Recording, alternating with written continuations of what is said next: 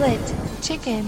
Olá a todos, bem-vindos ao 20 episódio da quinta temporada do Split Chicken. Nesta que, pelo menos dizem, sem qualquer tipo de uh, explicação científica, que é a segunda-feira mais triste e depressiva de todo o ano.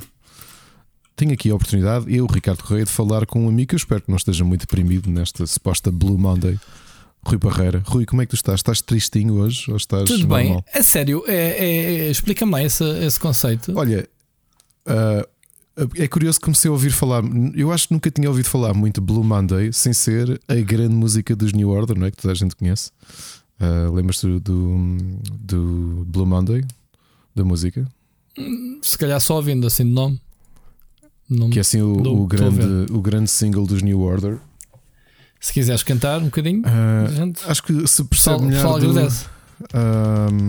percebes, ouves melhor pela parte eletrónica.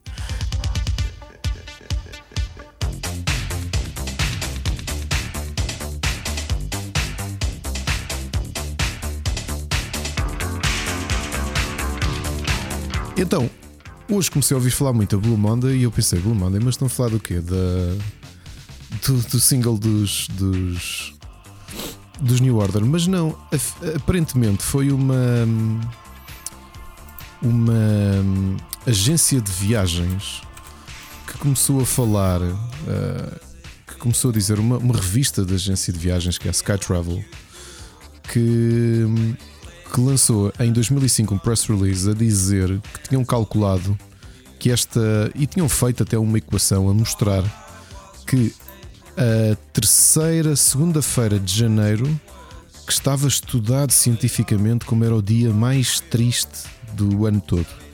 Em oposição, por exemplo, ao dia mais feliz, que também calcularam que era. eh, dependia do ano, portanto saltava, mas normalmente eh, 23 de junho ou 24 de junho era o dia mais feliz do ano. E portanto não, não há qualquer tipo de base científica disto, obviamente. Eh, portanto, isto foi aqui uma, um artigo que saiu e de repente pegou a história do Blue Monday. Ah, hoje é Blue Monday. Não me admira que daqui a uns 4 ou 5 anos vamos começar a ter as promoções de Blue Monday na, na- no Amazon e coisas do género. Portanto, quem sabe? Ah, está muito ligado a campanhas publicitárias. Sim, Estou sim, eu a ver sim, aqui agora. Portanto, há aqui, ah, como, como chocolates nojo, ou assim uma coisa, não, ou faça viagens, ou whatever. Né? É assim, a explicação que eu consigo ver isto. Sim, a explicação que consigo ver é que, obviamente, que as, as vendas generalmente é um mês relativamente baixo para vendas em geral, né? porque é o mês a seguir às compras, às grandes compras, mesmo em Sim, países. há umas contenções. Mesmo em países como, por exemplo, o que os nossos vizinhos espanhóis que comemoram o Natal no dia de Reis, ou os russos e os ucranianos que comemoram a 6 ou 7, eu acho que entre 6 e 7 de janeiro também comemoram o dia, comemoram o Natal ortodoxo. Portanto, há aqui diferenças, eh, mas regra geral, o volume grande das, das compras no, no mundo ocidental são feitos em dezembro. Uhum. E portanto, se calhar esta ideia do Blue Monday é mesmo, sei lá, tentar pôr a malta a tentar comprar coisas em janeiro, porque normalmente é um mês de maior contenção, que o pessoal já estourou as poupanças, os 13 terceiros meses e essas coisas todas, Claro. os 13 três meses, aliás. E portanto é isto, Blue Monday. Olha, mas fica aqui, Rui, não sei se como és tu a montar, Mais uma para a gente saber. dar-te aqui um trabalho adicional, porque se puseres a tocar o Blue Monday, ah, basta o início da música que a gente conhece, porque é assim um dos grandes hits do, do- dos anos 80. Ok. Aliás, o, o, o Shiri está a ouvir isto neste momento e está a traltear ah, o sintetizador do, do Blue Monday. Dos New Order, talvez seja. Epá, agora lembrei-me disto, não sei porquê. Veio-me à cabeça uma das últimas vezes que fui ao Metrópolis, eh, que entretanto já fechou, não é? Eh, Depois da pandemia fechou e teve aberto tanto tempo, era assim a minha discoteca da eleição. E pronto. Muito bem. Ricardo, esta semana, eh, já agora tu perguntaste-me, a propósito, eu estava bem, pronto, estou, estou bem, muito obrigado. Sempre muito atarefado, a não fazer nada, não percebo o que é que. eh, Sinto-me cansado, aquela sensação de fiz muita coisa, mas não vejo nada feito. Estás a, estás a ver?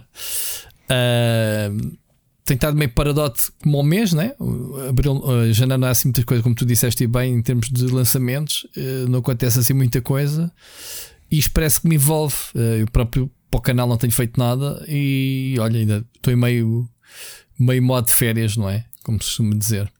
Uh, ver se isto melhora uh, agora. E entretanto, uh, passei a música que obviamente conheço, toda a gente conhece, até porque havia, uh, não sei qual era o programa de esporte, não era? Que, que, que usava isto no genérico, certo? Lembras-te? Sim? Estou?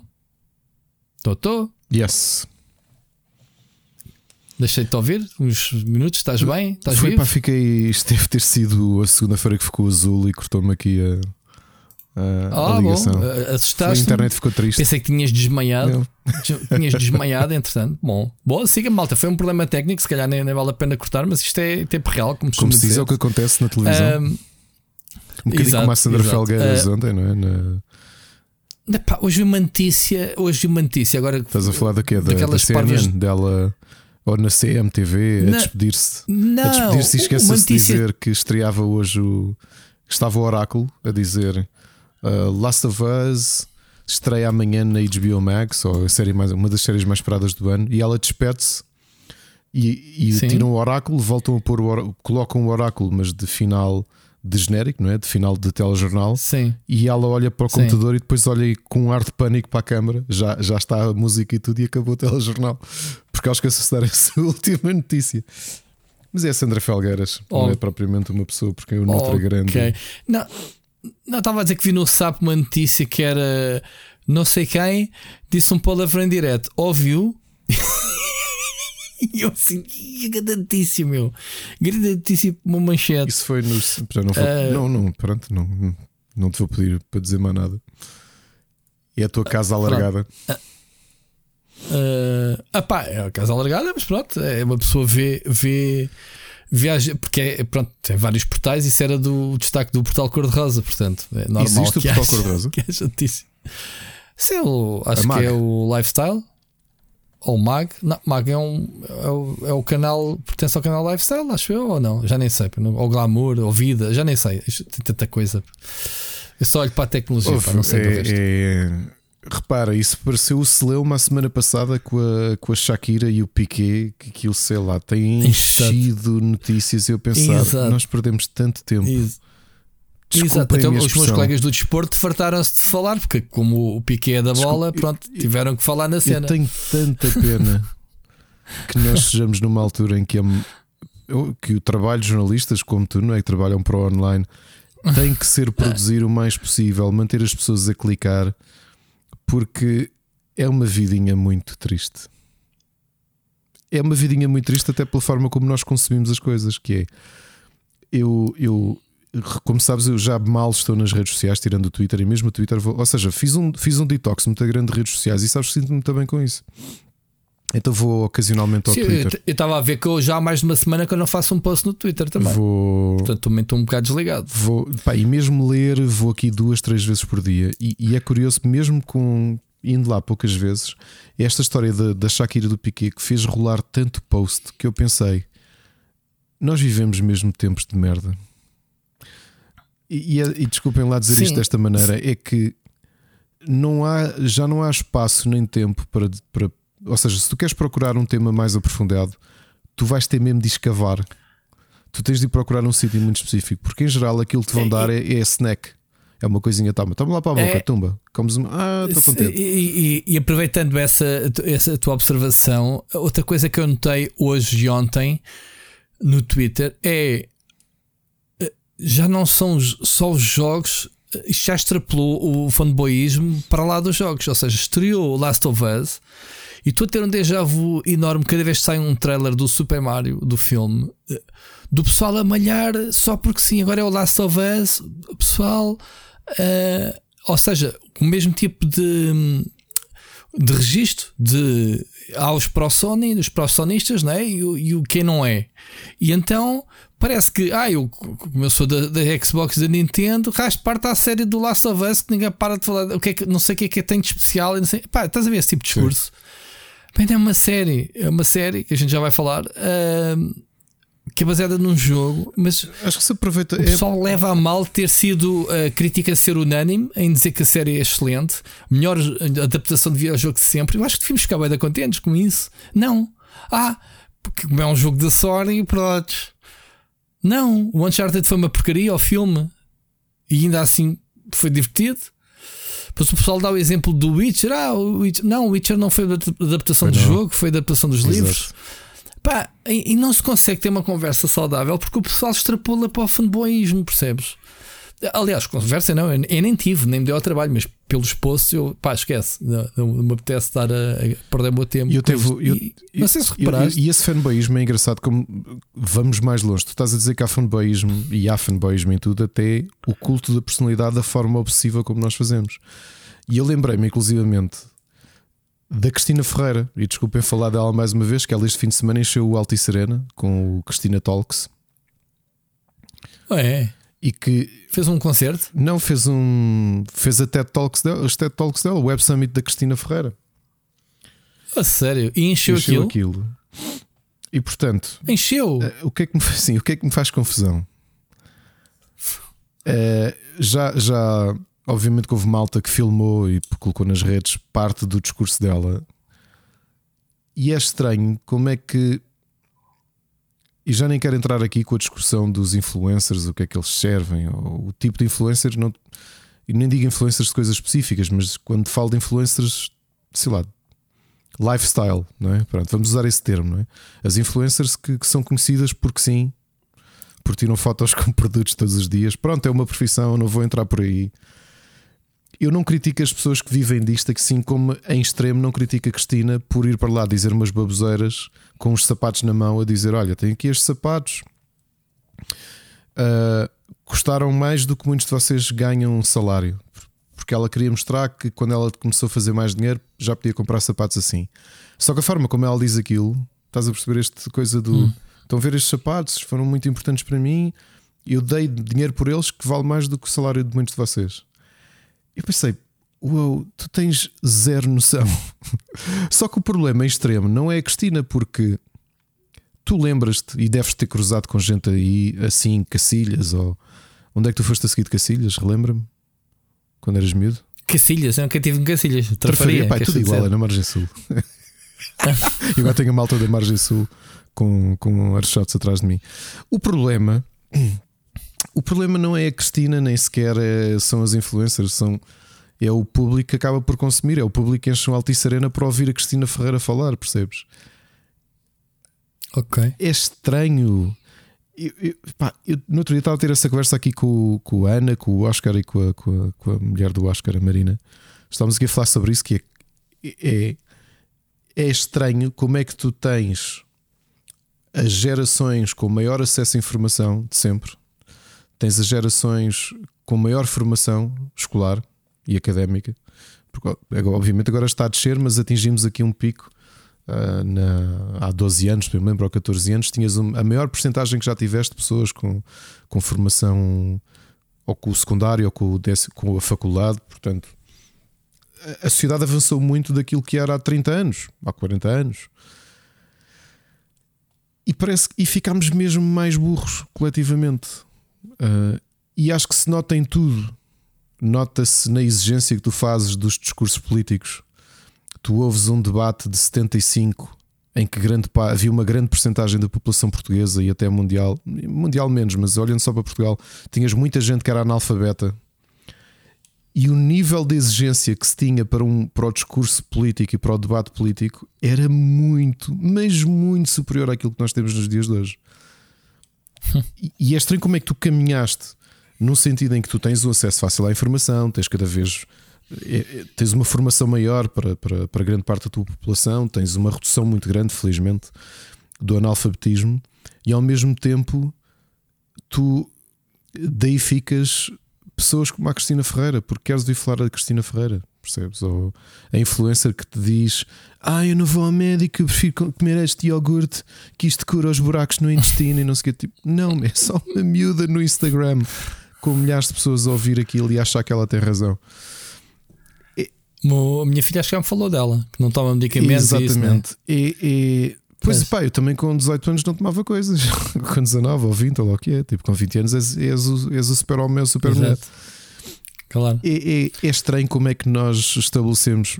Pá, porque nós já aqui fizemos aquela viagem na memória do que é que eram os programas de família, não é? Que tinhas um, um, um Eládio Clímaco a falar, tinhas o Carlos Cruz na altura, pronto, antes de cair em desgraça, tinhas um, um Raul Soldado, tinhas. Uh, agora não me lembro como é que se chamou outro senhor de óculos que também apresentava a Cornélia. Estou-me a esquecer, pá, que apresentava os concursos quando éramos o... miúdos. Sim, sim, sim, sim, claro, o que já, Já já, faleceu também. Estou com, com a- com a imagem dele Estás, na. estás a ver de óculos? Sim, Pronto, sim. Tinhas essa- essas pessoas e, e- e mesmo o tipo de discurso que tinhas na televisão era muito superior aos dias de hoje, mas muito superior. Epá, e agora é isto: tens som alto e serena para ouvir a, a Cristina Ferreira falar. É muito estranho. Pá, por outro lado, também quem nos está a ouvir também está aqui. a- Por um lado, a perder o seu tempo, né? estão a ouvir aqui dois, dois Zés.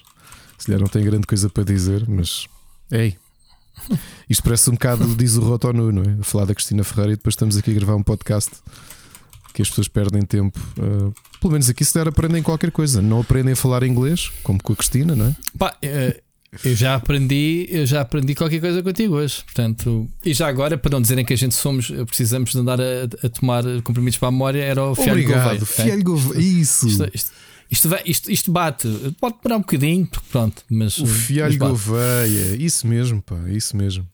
Então, bom, Ricardo, ah, vamos ah, falar aqui da nossa comunidade. Ainda não temos jogo este mês para, para, para oferecer, infelizmente, lá está, fruto de mês fraquito. Mas a gente há de arranjar ah, sempre qualquer coisa, mais recente ou não. Se calhar para a semana já teremos, né? Ah, Sim, se tudo correr bem. Esperemos que sim. Vamos, vamos ver. Então, esta semana, o que, que é que tivemos? Crónicas de Nada, quarta-feira. Sempre, sempre a bombar o Carlos. O que é que tivemos mais? Ainda, já falámos do teu para cá do abismo. Vamos ter esta semana Vamos ter esta o semana. 28 Ok. episódio. Que deve ser gravado Muito amanhã, bem. se tudo correr Pronto. bem. Amanhã é que- não deixes para a última. Amanhã é terça, amanhã é terça. Não, mal. que eu não quero andar aí todo podre. Terça. Não, não. Muito bem, olha, vamos aqui agradecer então aos nossos, eh, aos nossos patronos que, como sempre, continuam-nos a apoiar muito em grande. Portanto, o JPW, o António Pacheco, a Patrícia Casaco, a Celso Bento, Dempsey, João Gomes, Wilson Guys, Nuno Pereira, o Carlos Duarte, o Ruben Borralho, o Paiva, Filipe Silva, o Nuno Silva, o Oscar Morgado, o Enzo Bolt, Vasco Vicente, Carlos Felipe, Ricardo Boncacho, Luís Ribeiro, Frederico Monteiro, Bruno Carvalho. Malta, muito obrigado, independentemente do valor. ahm, e pronto, ver se conseguimos acertar o próximo podcast. Já entregámos os prémios, Já, a já, Ricardo, já. agora Tá do, tudo. do Não, Natal. está tudo. Aquele bundle, não era? Que tu, Isso foi que tudo tu entregue. reuniste. Tudo entregue, pronto. Ah, O God muito of bem. War também já foi Olha, entregue, vamos- já está tudo entregue. Ah, ótimo. Ahm, daqui estamos conversados. ah, vamos para as notícias. Notícias da semana. Esta, esta semana, já agora, ahm, vai ser um, um, um tema também muito centrado como a semana passada. Aliás, este e se calhar o próximo programa. Este, como tínhamos falado da semana passada, íamos, vamos falar de, hum, dos jogos mais antecipados de 2023 e depois para a semana ah, vamos fazer também aqui uma, uma espécie de retrospectiva das séries que mais gostamos durante 2022. Eu acho que até podemos pegar eventualmente quais, quais as seasons ou quais as, as próximas séries né, que vamos, vamos querer ver também este ano. Ahm, e portanto é este o plano. Portanto, eh, Ricardo, queres eh, dou- dou-te aqui à escolha. Começamos aqui com, com quando temos uma, uma mensagem do ouvinte e temos um tema só de notícias que queres falar contigo ou queres passar já ao tema? Não, vamos, dos não, jogos vamos antecipados. Vamos já começar com a nossa mensagem O que que- de- do ouvinte. Mensagem do ouvinte? Ok, então bora lá a ouvir a mensagem do nosso ouvinte João Gomes. Olá Rui, olá Ricardo, Uh, espero que estejam bem, Uh, desejo-vos um feliz ano. Esta é a minha primeira mensagem, então perdoem-me algum erro, alguma hesitação. Um, eu gostaria de introduzir um tema no, no- no podcast que, que o Ricardo na semana passada fez, uh, tocou, tocou ligeiramente, que é a introdução dos nossos filhos aos videojogos.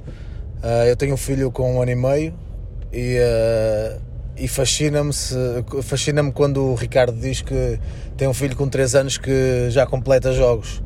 Acho extraordinário um, e gostava de saber qual era a vossa opinião, uh, que jogos é que é que acham que devemos introduzir primeiro para dar-lhes a conhecer os videojogos, uh, regras que, deve, que devemos ter com eles, tipo jogar só ao fim de semana, quantas horas jogar, etc. Uh, que tipo de jogos, como já disse, uh, e estudar, estudar, isto é, conversar um bocado sobre esse tema, que é um tema que, que me interessa muito, visto que quando eu cresci nunca tive ninguém, ou seja, os meus pais não nunca foram interessados nisso. Aliás, até eram os típicos pais que diziam que eu jogava demasiado. e então, depois, quando tive o meu irmão mais novo, já também já era a diferença de idade já era muito grande e, e nunca nunca tivemos. Ele também nunca se interessou muito em, em, em jogos. Um, e acho que é só. Uh, acho que é só também pedir uma opinião ao Ricardo, principalmente, visto que ele que ele é que é o expert em jogos de tabuleiro, que seria uh, quais os, os, os, jogos também de introdução, visto que eu nunca fui, os únicos jogos de tabuleiro que eu joguei foi Jogo da Glória e a Monopoly, e essas coisas, Trivial Pursuit e assim, perguntar qual seria a melhor entrada no, nos jogos de tabuleiro. Um, e conversar um bocado à volta de, desses dois temas. Uh, de resto, acho que é só. Uh, desculpem qualquer coisinha. Uh, obrigado por fazerem o que fazem, porque são a minha companhia semanalmente no trabalho, mesmo nos. Aliás, eu sou um adepto dos podcasts de, de, de 3, 4, 5 horas que ajudam-me a passar a semana toda mais, mais distraída. Um, e parabéns pelo vosso trabalho. João, muito é. obrigado, a sério. E, obrigado. Obrigado mesmo pela, pela tua participação. E, e, e olha, e, ainda há bocado estava a dizer que estava aqui eu a, a dizer o Rotonu, porque é que as pessoas ouvem a Cristina Ferreira, mas pronto, felizmente fazemos companhia a alguém. Uh, e o Rui ainda há bocadinho está a dizer. Sim, a primeira mensagem do, do João, portanto, ainda há muita gente que nos ouve é, que ainda não se manifestou. É portanto, fica aqui o rap. Uh, Digam olá, deixamos é aqui como o João 2023 Gomes. para se identificar e para vos conhecermos. Acho que era importante porque este ano uh, Fica já aqui um. Já, já, no outro dia pediram-nos no. Não, não vamos ainda revelar muito, mas gravámos um, gravámos um podcast uh, histórico, até, no, não é, Rui? Primeira parte de um, de um podcast histórico no, no nosso meio. E perguntaram-me sobre notícias do, do IndieX e aquilo que eu vos vou dizer: o IndieX vai ser, vai acontecer presencialmente este ano. Mas tinhas coisas exclusivas e agora tens de deixar aqui qualquer coisa uh, exclusiva. Muito provavelmente vai, em vai. Lisboa. Uh, portanto, há mais do que uma cidade interessadas, é aquilo que vos posso dizer, mas é muito provável que venha a ser em Lisboa. E vai acontecer na semana antes do Web Summit, muito provavelmente. E se acontecer, fica já aqui marcado um encontro da comunidade e do universo Split Chicken, ok? Portanto, apontem já nas vossas agendas para não dizerem que não, não tiveram tempo para marcar isto. Nos, hum. No fim de semana antes do Web Summit, portanto, isto está de calhar olhando aqui para o calendário. Acho que há de ser ali o fim de semana entre, ou os dias entre 9 e 12 de novembro, é o que está mais ou menos uh, o que estamos a apontar. Uh, IndieX, portanto, marquem já isso e aproveitem para, para marcar viagens ou almoço, o que quer que seja, e vamos todos encontrar-nos. O que é que achas, Rui? Vai ser ótimo. Ter, sim, sim, nós vamos estar sim. lá de qualquer maneira. Aliás, é? eu preciso dessa data porque eu prometi que este ano ia tentar oh, tirar dias de férias E nós vamos altura, estar lá de qualquer maneira, não é? Mas preciso saber. Sim. E neste caso, até é muito, não é muito mau no, no teu caso, porque é na semana antes do Web Summit. Portanto, o Web Summit não dá para ti, não? Não choca. Não choca. Sim, não, esquece. A nossa ideia é mesmo essa. Temos aí mais umas novidadezinhas que o Rui já sabe, mas, mas ficam para depois. Uh, em relação aqui que o João diz. Uh... Eu sei tudo, mas não sei o que é que ele está a dizer. É, não sei.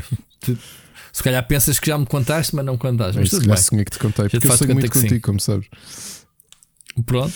Olha, em relação aqui, João, hum, eu posso dizer que, obviamente, quando tens, quando tens dois filhos, acho que aprendes. Aliás, há, há muitas vezes erros até, erros quer dizer, ou coisas que percebes a meio do caminho que se já podias fazer de outra forma e que muitas vezes não repetes com o segundo, e a mesma coisa se calhar entusiasmos que tens com o primeiro filho, coisas que queres fazer, run the extra mile e depois com o segundo já não, já não faz, acho que é normal.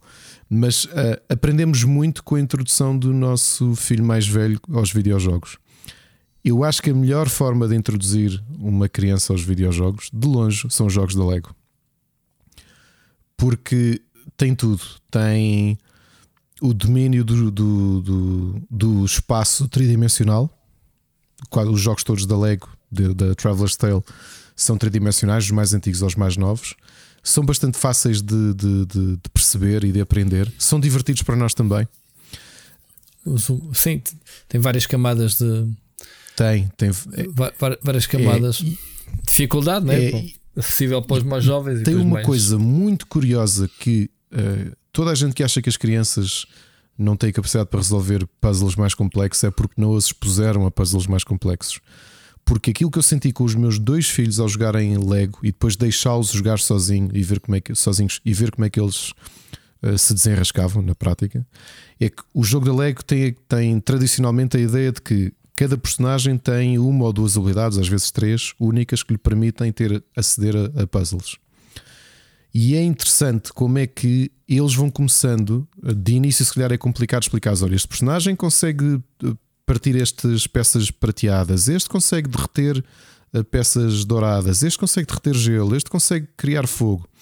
Mas a partir do momento em que vão sentindo, ou que vão aprendendo isso, vão sentindo a, a, a necessidade e sabem exatamente onde utilizar os personagens. E, portanto, é interessante o nível de, de desenvolvimento cognitivo que acontece às crianças ao serem expostas em jogos que são muito mais complexos. Porque, obviamente, se calhar à primeira, à, à primeira vista, em videojogos, toda a gente pensa em entregar aqueles jogos simples de tablet. E, obviamente, também estou aqui a falar. O meu filho mais.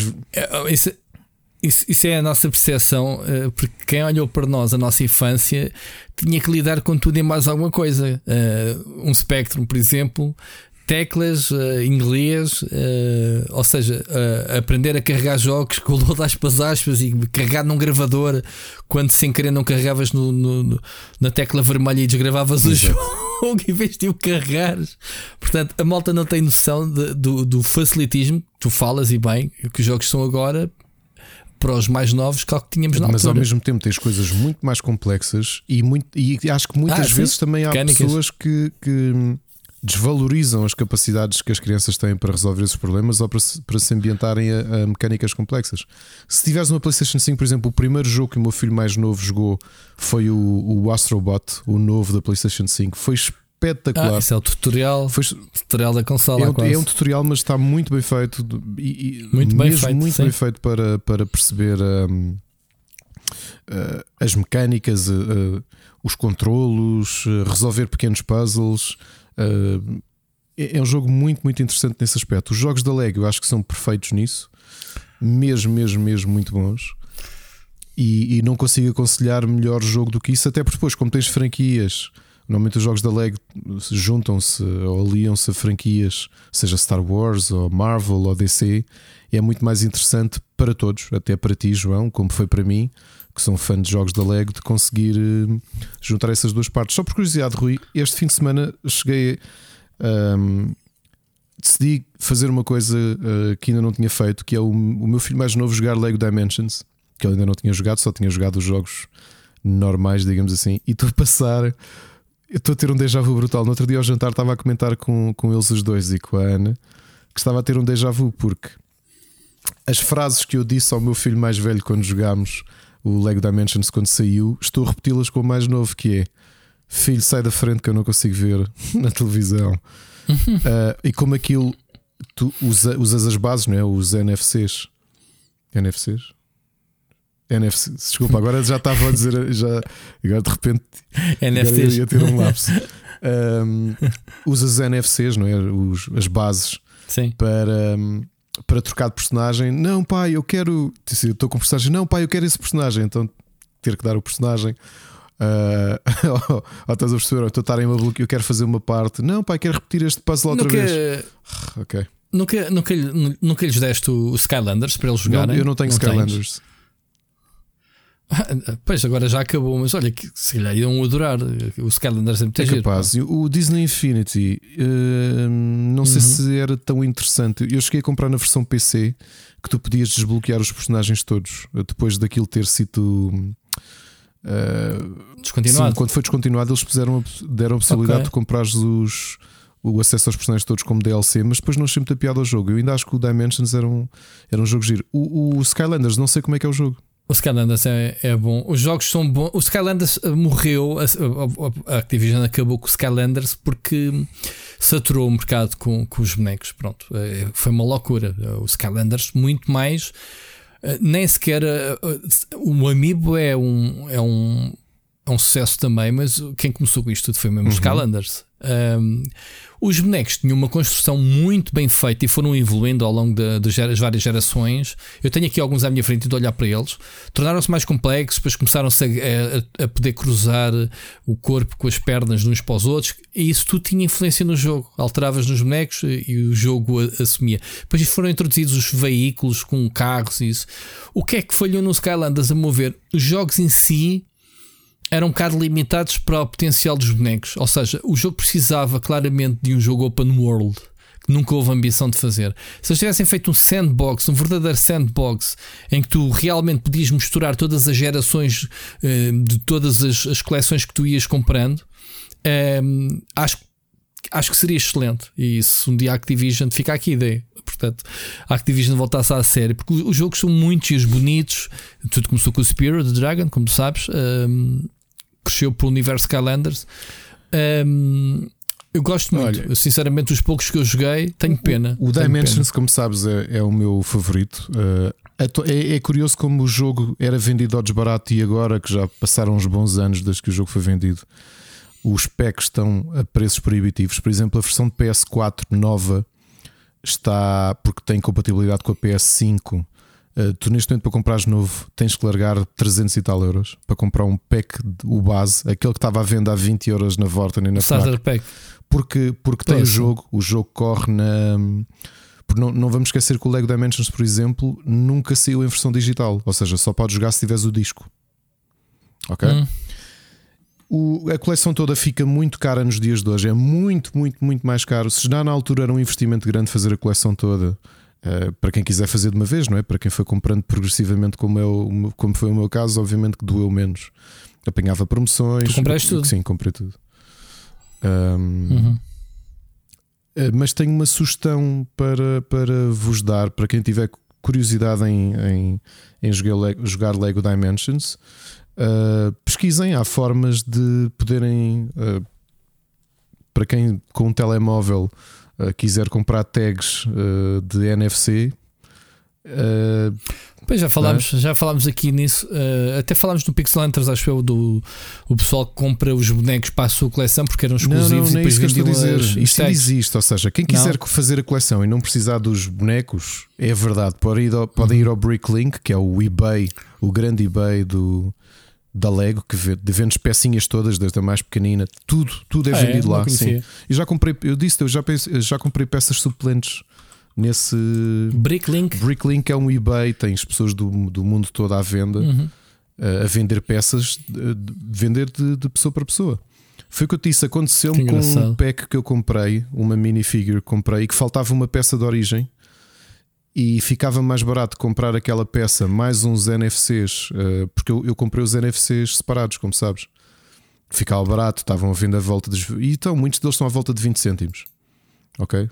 E há sets completos, novos e isso? Ou, ou, ou, já, ou, ou é pessoal que monta e depois desmonta e vende? Sets novos à venda não há praticamente nada na Amazon e coisas do género. No eBay ainda tens alguns. Agora, quem que.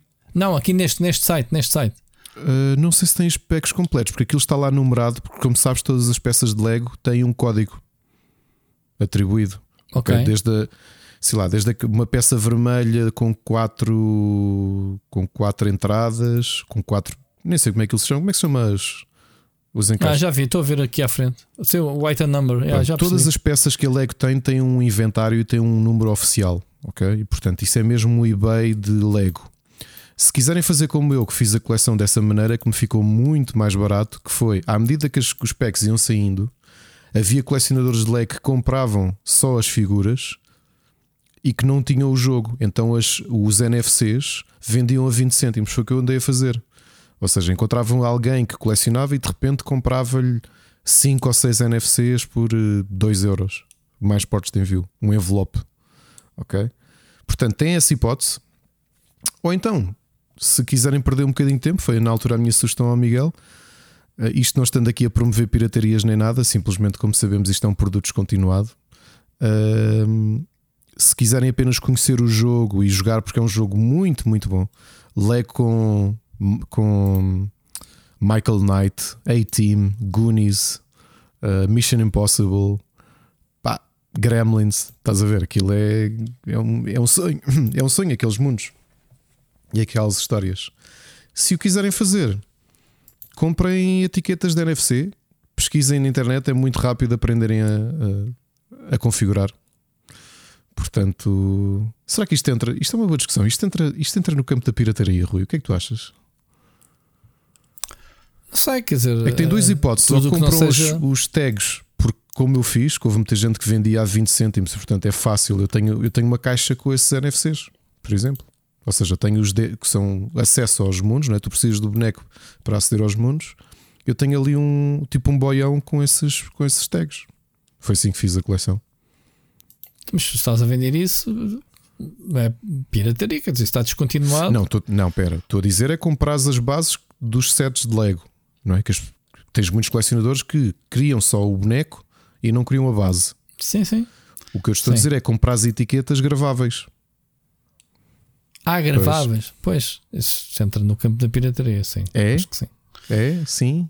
Sim, digo eu, não sei. Sinceramente, é, é, nunca Olha, agora digam o que é que acham. Se isto entra, tendo em conta que a série foi descontinuada, pode ser pirataria, será contrafeito ou sim, ou a contrafação. Quer dizer, se andas a fazer negócio com isto, não é? Que eu acho que pois isto parece mais o campo é da pois. preservação dos jogos, não é? Porque tens um jogo sim, sim. Que já não consegues comprar os DLCs, porque essencialmente o, o boneco é o DLC. Ou para, ou para comprares novo vais ter que gastar muito dinheiro. Uh, não sei, olha, digam, acham que gravar um, uma NFC tag, uma etiqueta, um autocolante com o, com o personagem se conta com pirataria ou não? Já agora gostava de saber a, a perspectiva. Uh, Estava aqui perdido a ver a quantidade de pessoal a vender o Batmóvel. Uh, é, é, impressionante, pai. Pai, centenas de pessoas a vender o ah, Batmóvel. Porque vinha no, vinha no base. Está-se a falar do pequenino, da miniatura. Não, não, mesmo ah, o grande, grande, construído. O grande. Sim. E pronto, olha, uh, o João tinha perguntado. Ah, regras. João, eu, nós pelo menos acabamos por mudar um bocadinho as regras, especialmente a partir do momento em que o mais novo também começou a jogar. Aliás, foi meio da pandemia que começámos a fazer isso porque passámos todos muito tempo em casa. As crianças não têm, e não é suposto terem, uh, mecanismos de autorregulação como o adulto tem. Quer dizer, nós mesmo adultos, muitas vezes não temos os nossos mecanismos de autorregulação bem desenvolvidos, também não podemos esperar isso de uma criança. Nós, como mais velho, durante muito tempo tentámos colocar-lhe essa responsabilidade. Já não, olha, filho, tudo o que é demais, ou seja, tens tu próprio de aprender a balancear as coisas que o tempo que dedicas às coisas, seja ver televisão, seja jogar, seja brincar, seja estudar, tudo isso. A realidade é que o normal, quer dizer, se dizemos tens a, podes jogar desde que sejas responsável. A realidade é que vai acontecer, que se calhar até a nós nos aconteceria, vais tentar aproveitar todo o tempo possível para jogar, porque os jogos são demasiado apelativos. E, é verdade, não é, Rui? Quer dizer, não dá para escapar-se. Se os jogos são apelativos para nós, imagina para, para uma criança. Quer dizer, todos nós nos lembramos de ser miúdos e tentar jogar o máximo possível. Por exemplo, Rui, eu vou-te dizer, isto vai soar estranho, mas uma das melhores notícias que eu tive no quinto ano foi quando apanhei papeira. Porque o meu vizinho tinha-me emprestado, pá, e dois, dia, dois dias antes de eu ser diagnosticado, emprestou uma Mega Drive dele com quatro jogos. Uh, isto em tempo de escola. e de repente tive um bónus de uma semana em casa com papeira à vontade, não é? Quer dizer, pá, não tenho nada para estudar, não tenho de ir para a escola, passava o dia todo a jogar Mega Drive, percebes? Até acabar dar a volta, tentar dar a volta aos jogos dele. Uma criança acaba por ter esse, esse, esse problema. Então é curioso que nós introduzimos os horários, portanto, para, para, também não se dispersarem muito em dia de escola, até porque as crianças acordam cedo e por muito nós não queiramos, acabam por passar muito tempo na escola. A nossa decisão foi que eles só jogam ao fim de semana, ou seja, sexta-feira, o mais velho, depois de terminar os, os trabalhos de casa, pode jogar antes do jantar e o mais novo também pode, e depois sábado e domingo podem jogar. Uh, uma coisa curiosa desde que colocámos estas regras é que, por exemplo, o mais velho já não tem tanto acho que joga mais com conta, peso e medida, mesmo no tempo que tem livre para jogar. Já não está sempre dedicado a jogar, já sabe equilibrar as coisas. É capaz de ver uma série, é capaz, se calhar, de ler um bocadinho, estar aqui a, a conversar connosco. Se eu disser que vamos jogar um board game, ele vem, até olha, vamos jogar um board game. Uh, ou então há dias, olha, pá, hoje apetece-me jogar FIFA e se lhe está aqui duas horas a jogar FIFA, estás a perceber? Ou seja, acho que ele próprio foi uma forma, também está mais velho, não é? já vai fazer 10, foi aprendendo a dosear as coisas e a aproveitar. Uh, porque uhum. eu acho que ele foi sentindo, e uma coisa que todos nós já sentimos, que é por muito nós gostemos de jogos, tu passares muito, muito tempo seguido a jogar, epá, também satura, satura. um bocadinho. Não é? Eu vejo isso. Uh, eu, eu, eu, falo por mim, uh, como tu sabes, jogar New World é um jogo que requer bastante tempo seguido. Eu, há uma parte em que tenho que desligar e fazer uma é, pausa, é. porque não, não consigo estar tanto, e... tanto, tempo à frente do jogo. E pronto, estabelecemos essas regras. Um, em relação a, a, board games, há muito por onde começar. Eu posso te aconselhar uma. Há uma editora que eu, que eu vou aqui aconselhar para toda a gente que tem tem pais, vou só relembrar porque eu normalmente confundo o nome dela com outra. É uma editora. Os jogos estão à venda em Portugal, nas lojas da especialidade. É uma editora chamada Haba, eh, que é uma editora alemã que normalmente os jogos deles estão nomeados para o a Kinderspiel des Jahres, portanto, o, o, melhor jogo do ano, portanto, o, o Game of the Year, mas para crianças, não é? Porque há duas, há duas categorias: há o jogo do ano e o jogo do ano para crianças. E a aba é muito boa a fazer jogos para crianças, mas mesmo muito, muito bom, muito, muito boa. E portanto há aqui uns quantos jogos, dependendo da faixa etária, que aquilo que eu tenho sentido a maior parte deles é que são bons para jogar com as crianças, mas muitas vezes os mais velhos também têm aqui possibilidade de, de, de jogar, porque são jogos simples, mas se calhar depois tens um desafio, estás a perceber, Rui? Imagina, eu posso estar a jogar contigo Sim. e com os meus filhos, mas se calhar se eles saírem da mesa, eu e tu vamos continuar a jogar porque vai ser o desafio de tentarmos ganhar um ao outro, estás a perceber? Claro, claro. Tenho, tenho alguma, eu já falei aqui isso várias vezes. O Animal sobre Animal acho que foi dos melhores jogos que eu comprei nos últimos anos porque é muito, muito simples e é mesmo muito divertido. E, e recentemente, aliás, foi semana passada que falámos sobre esse jogo, o, o Rhino Hero, eh, que é um jogo de empilhar cartas, também muito giro para crianças, mas crianças mais pequenas, animal sobre animal, é capaz de ser dos melhores que, que já joguei. Um, e depois um assim muito pequenino, mais estratégico, por acaso com o mais velho começámos a jogar cedo, ele devia ter para aí 4 anos. É o. Como é que ele se chama? Dude That's My Fish. Até a caixinha é pequenina, é com hexágonos e é um jogo de estratégia com Hey That's My Fish. Uh, é um jogo de hexágonos em que nós temos pinguins, os hexágonos são todos gelo, e quando tu mexes um pinguim, tu tens de o deslocar de uma ponta à outra. Ou seja, se tu decides ir numa oblíqua, tu tens de atravessar o, o tabuleiro todo para apanhar. E o objetivo aqui é apanhar peixes que estão nesses hexágonos. É um jogo muito giro. Portanto, mas, mas para quem tem filhos, vejam a editora Haba, H-A-B-A. É uma editora alemã que na, nas lojas de especialidade, como a Uh, a gameplay na Diver também tem uma série de jogos, conseguem logo encontrar tudo que é tudo que é deles. São jogos muito acessíveis, não, acho que poucos deles valem, valem não, poucos deles custam mais de 25 euros, mas são muito bons jogos para crianças e para, para, para a família toda. Ok? E, mas acho que em média, não quero estar aqui enganado, mas a maior parte dos jogos estão ali desenhados a partir dos 4, 3, 4, e depois depende de criança para criança.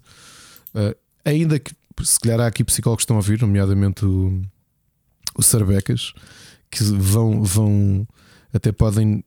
Sarbecas já não ouve, já não ouve o podcast. Não. Ele nunca mais disse nada. Não, acho que não. agora está no IndieX. Né? Está... É, é, é, de propósito para não. Para não se irritar. Para, para ver se ele diz alguma ah. coisa.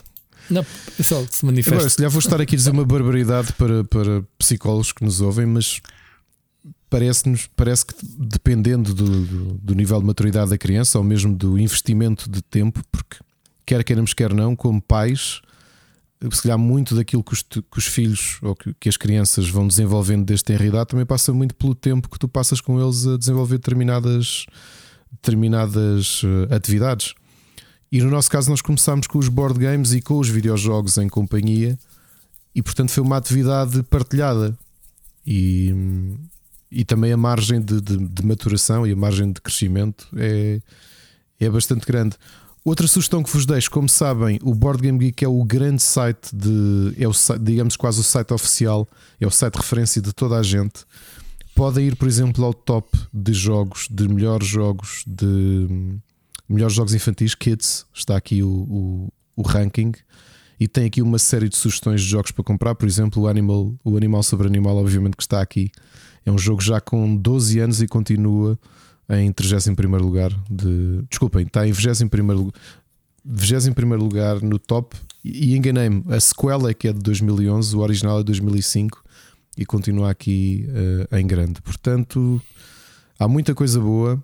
Uh, se quiserem treinar, se não for só o raciocínio, porque, por exemplo, o animal, sobre animal é bom para treinar motricidade fina, mas temos ali um jogo que também nos divertimos para treinar destreza, que é os kiwis voadores, em que tu tens uma espécie de fisga e o a própria caixa é o tabuleiro porque tem compartimentos. E, tu, e os kiwis são tipo quase são os discos de cartão. E então tu tens de catapultar, tens de atirar esses kiwis para dentro da caixa e acertares no. tentares fazer um quadrado, ou seja, acertares em quatro compartimentos contíguos e também agir é para treinar a destreza. Uh, por exemplo, este fim de semana passei uma hora a jogar só contra o meu filho mais velho a ver quem é que dominava o jogo, meu. Portanto, há muita coisa gira para se jogar em jogo de tabuleiro e em videojogos também. Sobretudo, eu que tenho dois filhos com quem passo imenso tempo a a jogar videojogos e a jogar jogos de tabuleiro, divirtam-se família, aproveitem. O Jorge estava aqui a dizer que ele não teve pais que tivessem gostado de jogos.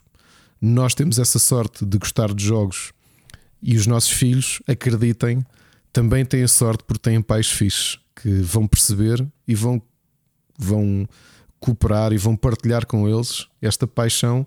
Porque ainda nos dias de hoje há muita gente com a, com a nossa idade que não gosta de jogos e que também não compreende o apelo que os filhos têm em relação a, a estes mundos maravilhosos. Uh, eu tive um pai assim, como, como do João, portanto, eu já aqui contei várias vezes a história do meu pai de perguntar-me se era aquilo que me para o na mesa. É aquela yeah, história. Yeah.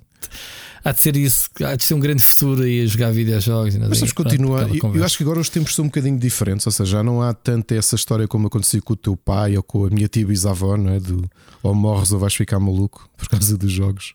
Uh, mas agora eu não sou, eu vejo a minha filha a ver séries o que ela quer e, e não lhe digo não, nada. Não, é já, isso, eu acho. Isso, é isso, eu acho que agora ela já me vem recomendar coisas isso já desde há, há uns eu, anos.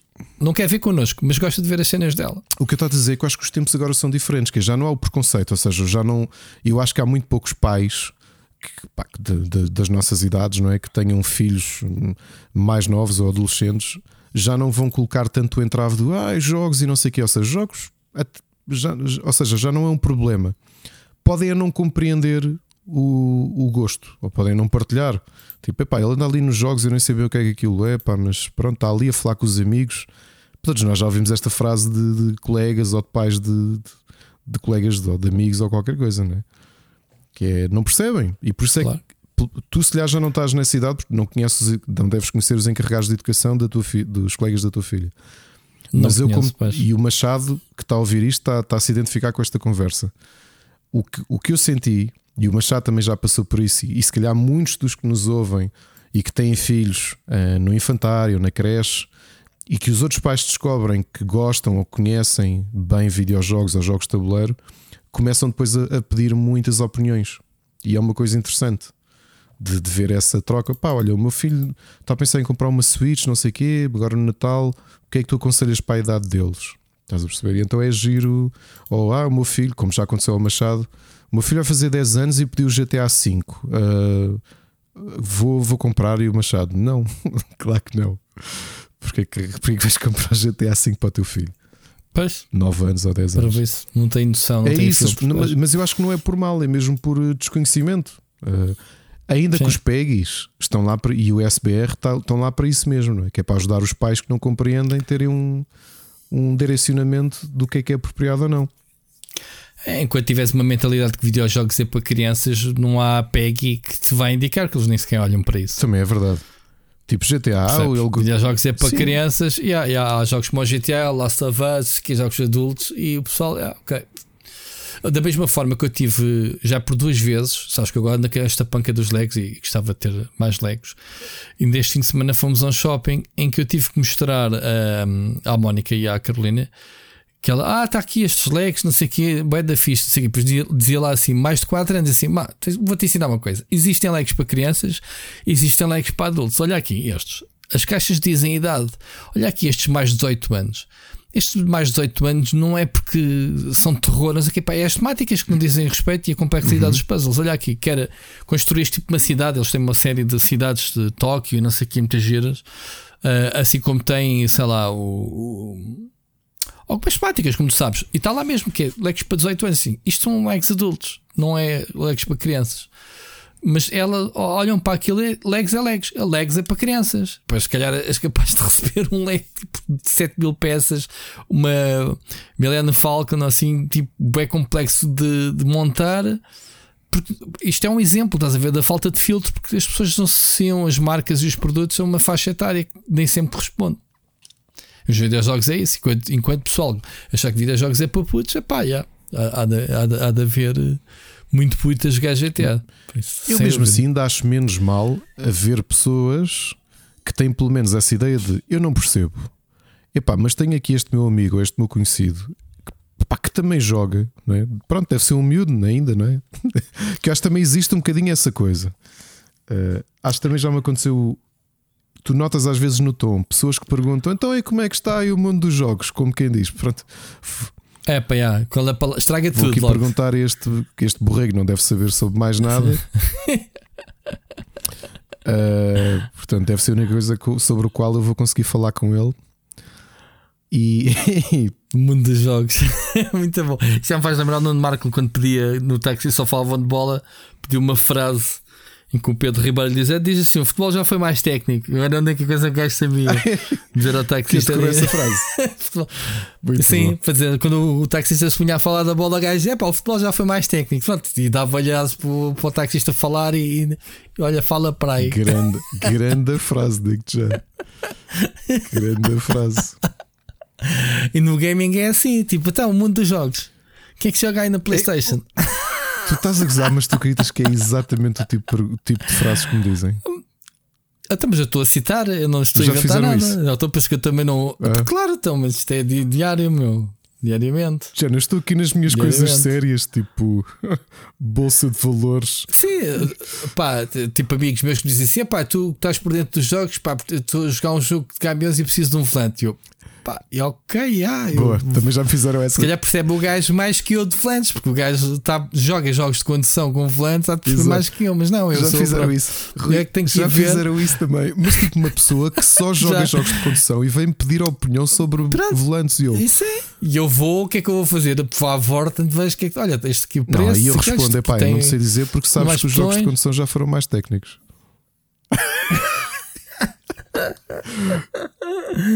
Coitado, as pessoas não sabem, mas é, mas eu.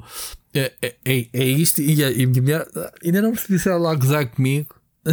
A Mónica a gozar comigo, se é qualquer que seja o assunto, qualquer assunto, desde de ciência, não sei o quê, em que me pergunta, eu disse: então, Mas como é que eu sei isso? E ela diz: Tu, tu queres jornalista? Ah, não devias saber. Exato.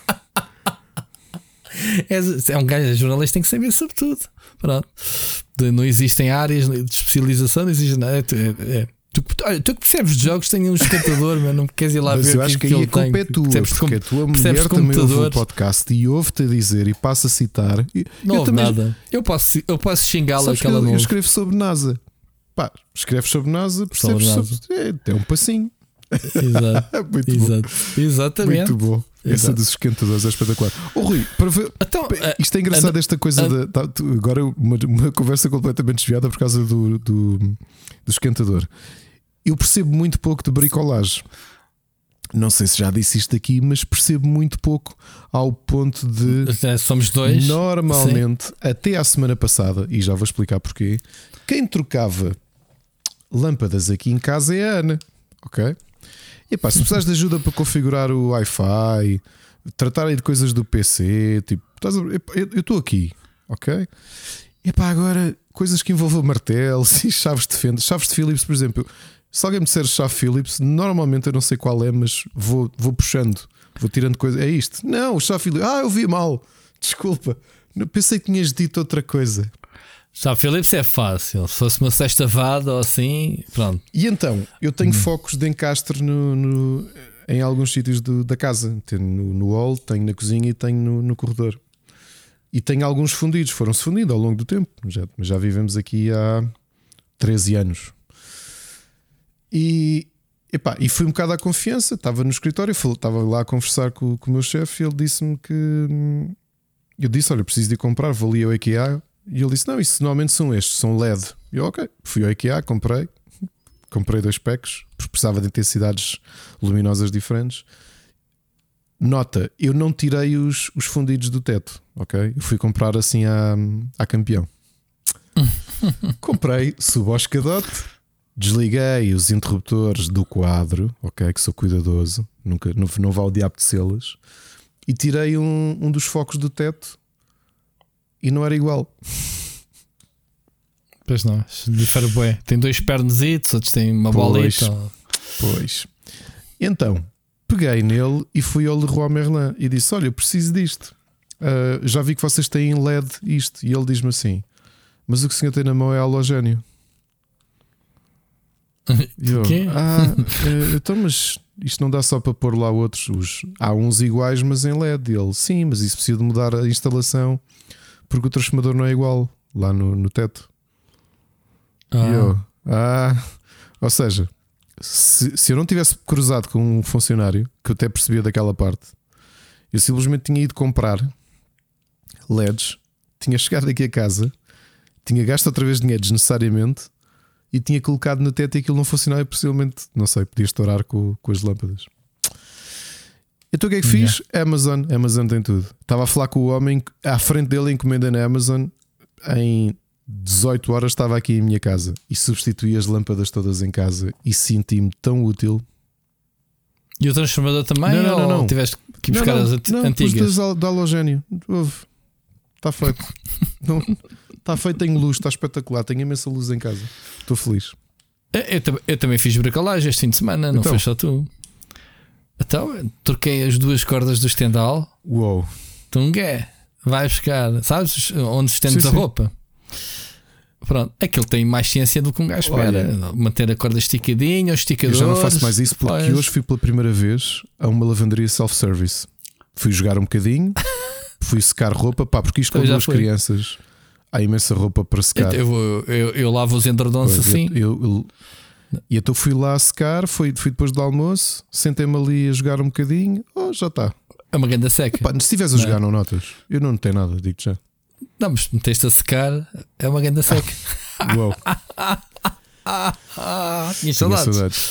Bom, ah, e então estamos a falar do quê? De paternidade. Mas eu acho que, eu acho que quem não tem, uh, Ainda estamos a responder estamos. ao João, que é da mensagem do ouvinte. Meu. Fogo, Eu acho que quem não, tem, quem, não tem, quem não percebe de jogos, o pessoal que nos ouve assume que gostam de videojogos. Ou simplesmente gostam de nós. Eu acho que é altamente improvável, mas ei, não vos vou julgar. Cada um tem mau gosto uh, e acho que não se deve criticar as pessoas por mau gosto. Se é só por gostarem de nós, olha, lamento. Mas aproveitem, pessoas que estão à vossa volta, se vos fizerem perguntas como nos fazem a nós, tentem pelo menos esclarecer. Eu acho que é um bocado a nossa missão nesta fase de amadurecimento Sim. dos videojogos, de ajudar um bocadinho as pessoas, porque epá, não há ninguém nos dias de hoje assim, olha. Pá, vai agora, está a pensar, comprei agora o pack do Pesadelo em Elm Street, está a pensar em ver com o meu filho de 4 anos, o que é que tu achas? Ninguém faz esta pergunta, não é? A gente sabe perfeitamente o que é que se está a falar. Eu vi que o meu pai esse filme tinha pai uns 10 anos. Avô, mas, era, e, portanto, mas nem sequer yeah. existia PEG na altura, não é? Nesse aspecto, em termos de filme, o meu pai, eh, por acaso, não tinha assim muitos filtros. Não, não, a ver filmes eu, já falei disso aqui várias vezes. A minha família tinha zero filtros. Até porque nós alugávamos cassetes de vida era para ver em família.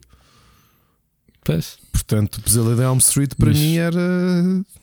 Aliás, até digo uma coisa, nós, não sei por que razão, agora estou-me a lembrar que uh, a minha mãe tinha uma tara com, com os slashers, com os filmes que de. Sexta-feira 13 e coisas do género? De, Sim, Halloween. tudo. Ah, pá, havia uh, sexta-feira e o Halloween eram claro. os mais conhecidos porque havia 50 mil filmes daqueles em que uh, há um grupo de 10, começam todos a aparecer com o pescoço cortado né, e no fim descobres qual é que é o assassino. Pronto, é, é tipo isso. Uh, havia montes nos anos, não, nos 80, anos 80 e nos 90. 80. Não, os anos 80 foi assim o Tinhas tanta Havia, coisa. e a minha mãe alugava-os todos, até, até lá o, o clube de vídeo sabia qual era o género e o meu pai trazia e a gente via todos. Pô, Pronto, vai dar sangue, não sei que razão, mas sempre fomos uma família normal, mas tínhamos essa tara. eu acho que nos anos 80 Bom. ninguém tinha limites com essas coisas. Sim, não havia, sim, sim. Mas Ah, novamente, aí mas o também segredo, só Rui, aqui- aí o segredo. A diferença foi que tu viste esses filmes com os teus pais, eu vi esses filmes com a minha família, éramos, éramos cinco. Ou seja, acabámos de jantar e íamos Yeah. ver isso. Não era aquela coisa do olha, está aqui este filme, pá, desenrasca-te. E tu com quatro, no meu caso era 4 ou 5 anos, não ia ver Sim. aquilo sozinho. Sim, sim. Ou seja, via sempre alguém. Sim, sim. Olha, fi- oh, meu avô, Ricardo, isto é um filme, ok? Isto não, ninguém está mesmo a morrer. Está bem? Eu, está bem. e, e até hoje só o Evil Dead é que me deixou com pesadelos e durante anos.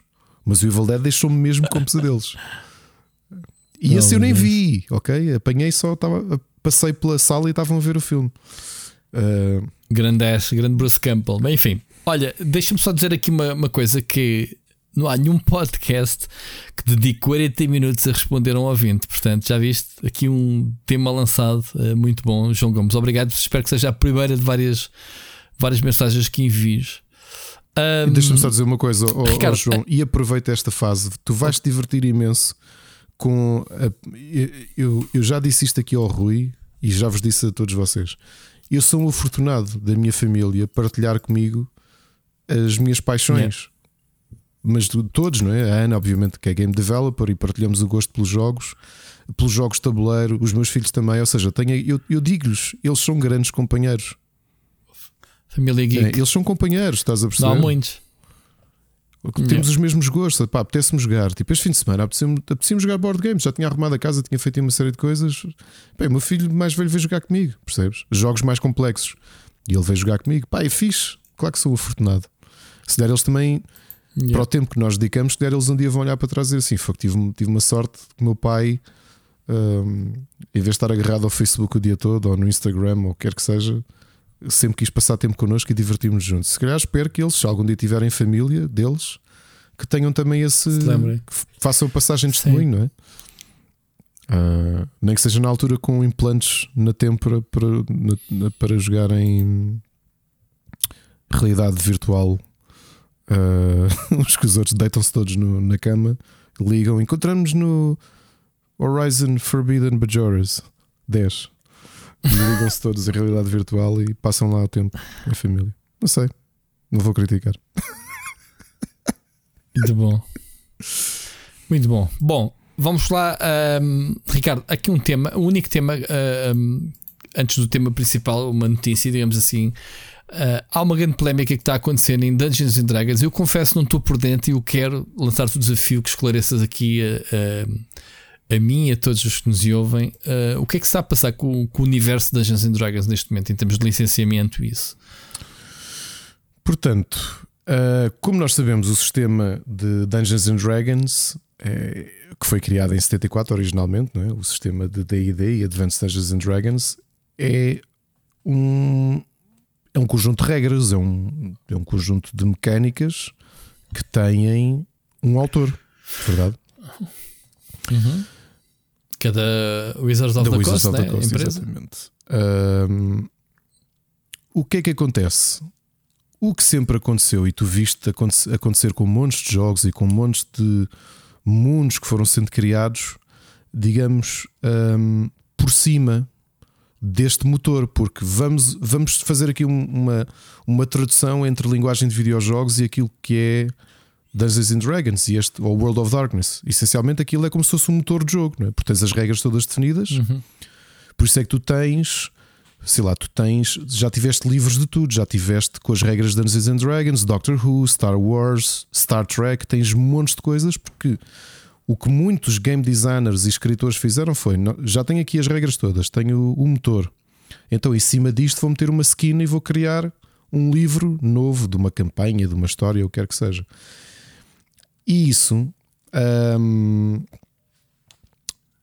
isso foi permitindo que muita gente, e até pessoas como, como nós, através de, daquilo que é o Open Gaming License, que, que está em funcionamento desde, desde 2000, que era um, uma licença ou um sistema de copyright que a Wizards of the Coast criou uh, e que permitia que pessoas utilizassem as suas regras para criar os seus próprios jogos. Ok? O que é que acontece? Isto, este OGL, o Open Game License, permitia que, por exemplo, tu tinhas uma ideia e de repente imagina que alguém pegava no motor ou nas regras de Dungeons and Dragons e fazia o split chicken de RPG. Era perfeitamente legítimo, ok? E se quisesse, inclusivamente, vender, porque uh, há aqui um nicho de mercado que se calhar muitos de nós não conhecemos. Eu já comprei alguns, mas por exemplo, há sites só de compra de RPGs. E quando digo RPGs, normalmente eh, são, são RPGs até mais pequenos que não chegam a ser publicados em livro. Tu compras diretamente o autor, como o, hum, tu compras diretamente o autor o PDF do livro, de, de, do manual que ele criou uhum. para aquela história, estás a perceber? O que é que sim, acontece? O que foi anunciado e que tem criado muito celeuma nos últimos tempos é que o Wizards, que é da Hasbro, como, como sabemos, decidiu fazer pela primeira vez um update legal ao seu sistema de licenciamento, ao OGL, que, que se chamava OGL 1.0 e agora foi atualizado. Aliás, foi atualizado, não eles. E depois houve aqui um grande problema: que eles disseram vamos atualizar para 1.1 e o fecheiro saiu para uma série de criadores, para pessoas que já há muito tempo que ganhavam dinheiro. pá, que, que, imagina que a carreira delas era fazer livros, manuais de novas histórias, de novos mundos, o que quer que seja. E quando essas pessoas leram isso, leram que foi atualizado para 1.1 e que essa liberdade de utilização da, do motor tinha sido revogado nesta versão que ia sair publicamente do, do contrato de licenciamento. Ou seja, é como tu teres uma coisa, não vou se chamar em domínio público, mas permitires que toda a gente, tipo shareware, e de repente a atualização era uh, afinal não vai ser, uh, afinal já não é, ok? Nesta nova versão já não dá para monetizar jogos ou fazerem livros baseado nos nossos nas nossas regras. Pá, isto obviamente criou um grande celeuma por toda a gente, não é? Imagina, passaste os últimos 20 anos a criar, a, quase a fazer modding, não é? Que pegas no mundo do Dungeons and Dragons Sim. e fazes e, séries. Isso, isso, foi mesmo o que aconteceu? Ou é um engano? Ou o que é que aconteceu? O que é que eles disseram? Quando a coisa rebenta, de repente a, a Wizards diz: É pessoal, desculpem lá, enganámos a lançar o fecheiro. Pá, isto é bullshit, obviamente. É? Ou seja, eles atiraram. Mandaram a, parede, a barra à parede a ver se pegava, Sim, não? e de repente, como a comunidade, a comunidade explodiu. explodiu, as subscrições Sim. que existem uh, no DD Beyond. Um, o que é que é o DD Beyond? É um sistema de subscrição que te dá ferramentas para criar eh, para a criação de RPGs Pá, eles levaram um rombo brutal porque a malta ficou tão chateada que simplesmente cancelaram as subscrições ao ponto do site já nem funcionar e eles terem de mudar a forma como tu fazes a revogação da tua subscrição, porque era tanta gente a terminar a subscrição que eles até tiveram que mudar o próprio back-office e o front-end para, para, para tu. Um, para tu para ser mais difícil tu cancelares a, a, a subscrição. E entretanto vieram dizer: Ah, uh, não foi bem isto, isto era um draft. Íamos pedir a opinião da comunidade para saber se podemos fazer isto ou não. Só que não foi isso que eles fizeram. Inicialmente foi amigos. Isto vai sair.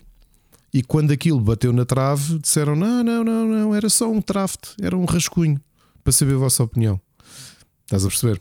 Então, mas escuta uma coisa: o, o pessoal que ganha dinheiro a, a usar o motor isto depois reverte uh, para eles alguma porcentagem do género como o Unreal 5, né? é de borda para todos, mas se a tua faturação atingir um certo valor, de, um certo valor uh, passas a pagar royalties à, à Epic.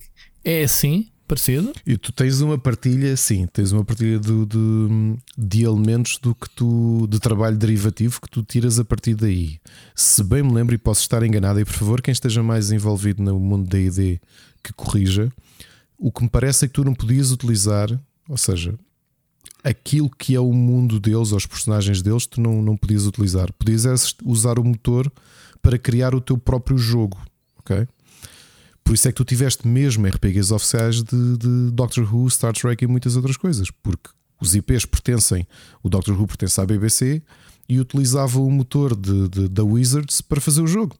Pá, porque é assim, para que é que tu has de pedir a um game designer para construir um RPG e a, a, a, complexidade do RPG quando tens o Dungeons and Dragons que é, não é o, o digamos quase, é, não é quase, é mesmo o pai dos jogos do género. Sim, sim, não, e os jogos RPG que a gente comprava, o, o, dizia lá que era inspirado baseado em Dungeons and Dragons ou Forgotten Realms, também é a mesma coisa, não é? Forgotten Realms é mesmo da Wizards, é, é não é?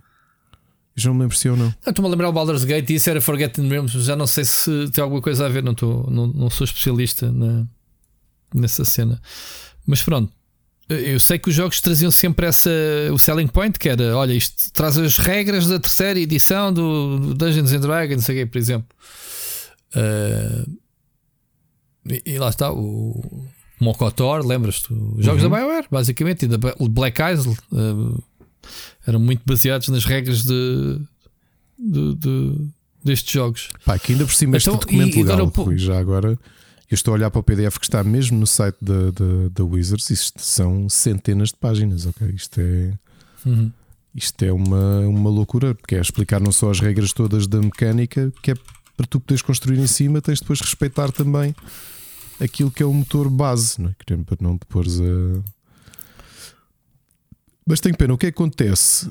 Um, o que me parece que aconteceu aqui é que depois tiveste outros outras, outras, outros motores, digamos assim, que aproveitaram para se promover. Ah, como por exemplo. Já não me lembro qual é que foi, não me lembro mesmo do nome, mas que, mas que vi que de repente houve muita gente a dizer: Ok, se, este, se, este, se a Wizard nos está a passar a perna, vamos já agora apostar. Já agora, Forgotten Realms é, uma, é um cenário de campanha para o Dungeons É mesmo, é oficial? Ok. Mas parece-me que, entretanto, não. a Wizard já recuou nesta decisão. Ok. Uh... Portanto, já deram um passo atrás. Ah, é isso, a Paizo, que é uma, uma editora que aproveitou logo este momento para relembrar que tem o ORC, que é o Open Creative RPG License, é capaz de ser das maiores. Uhum e dizendo: Olha, amigos, está uh, aqui. Ok, se quiserem usar o nosso, estão à vontade e, e podem fazê-lo.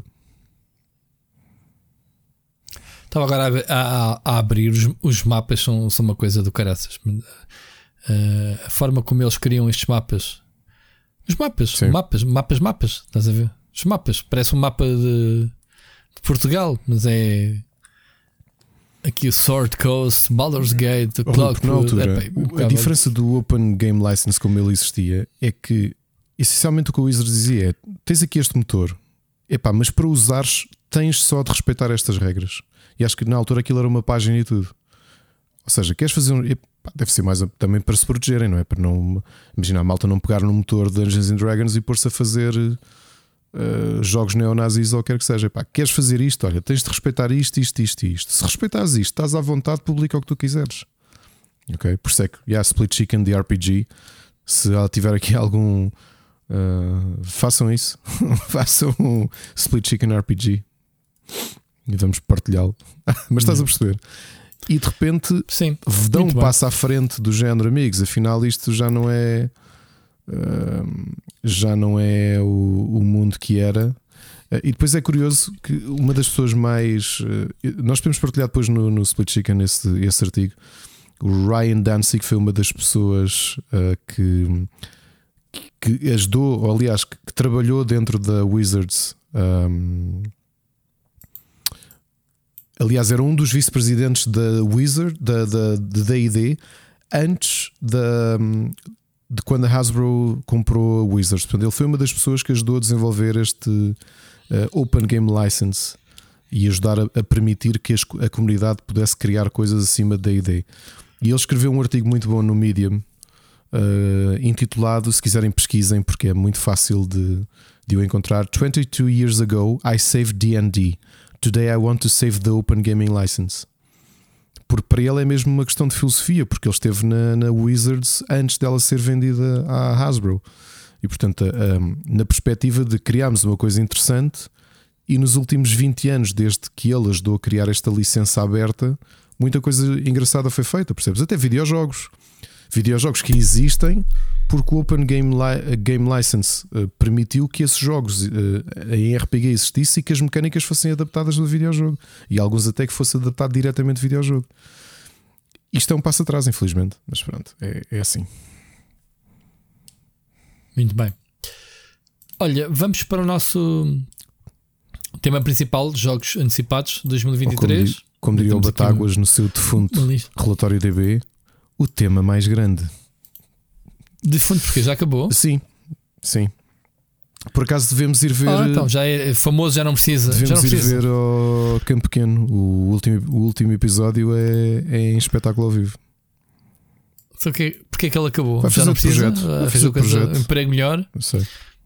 Mas é pena porque é das melhores coisas que. Muito bem. Mas um videozinho de meia hora o gajo demorava um mês todo a fazê-lo. Aquilo de demorado. Oh, Rui, então isto dito por ti. Que não sabes o trabalho que aquilo dava. Estou a gozar, meu. Muito bom. Muito bem.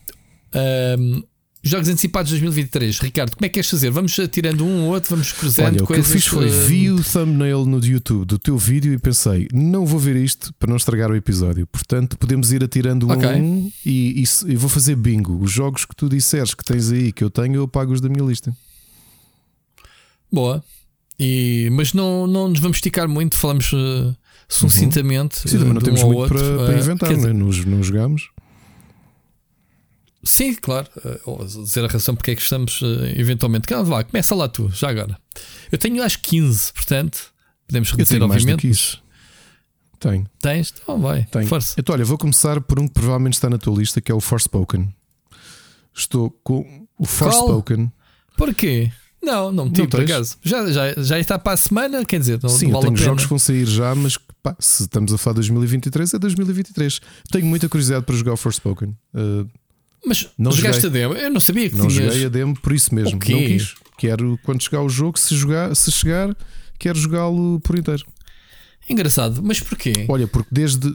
Porquê é que tens interesse e porquê é que não tiveste interesse em jogar a demo? Não tive interesse em jogar a demo porque não gosto de jogar demos. Prefiro ir tábula rasa Ok. para a análise do jogo.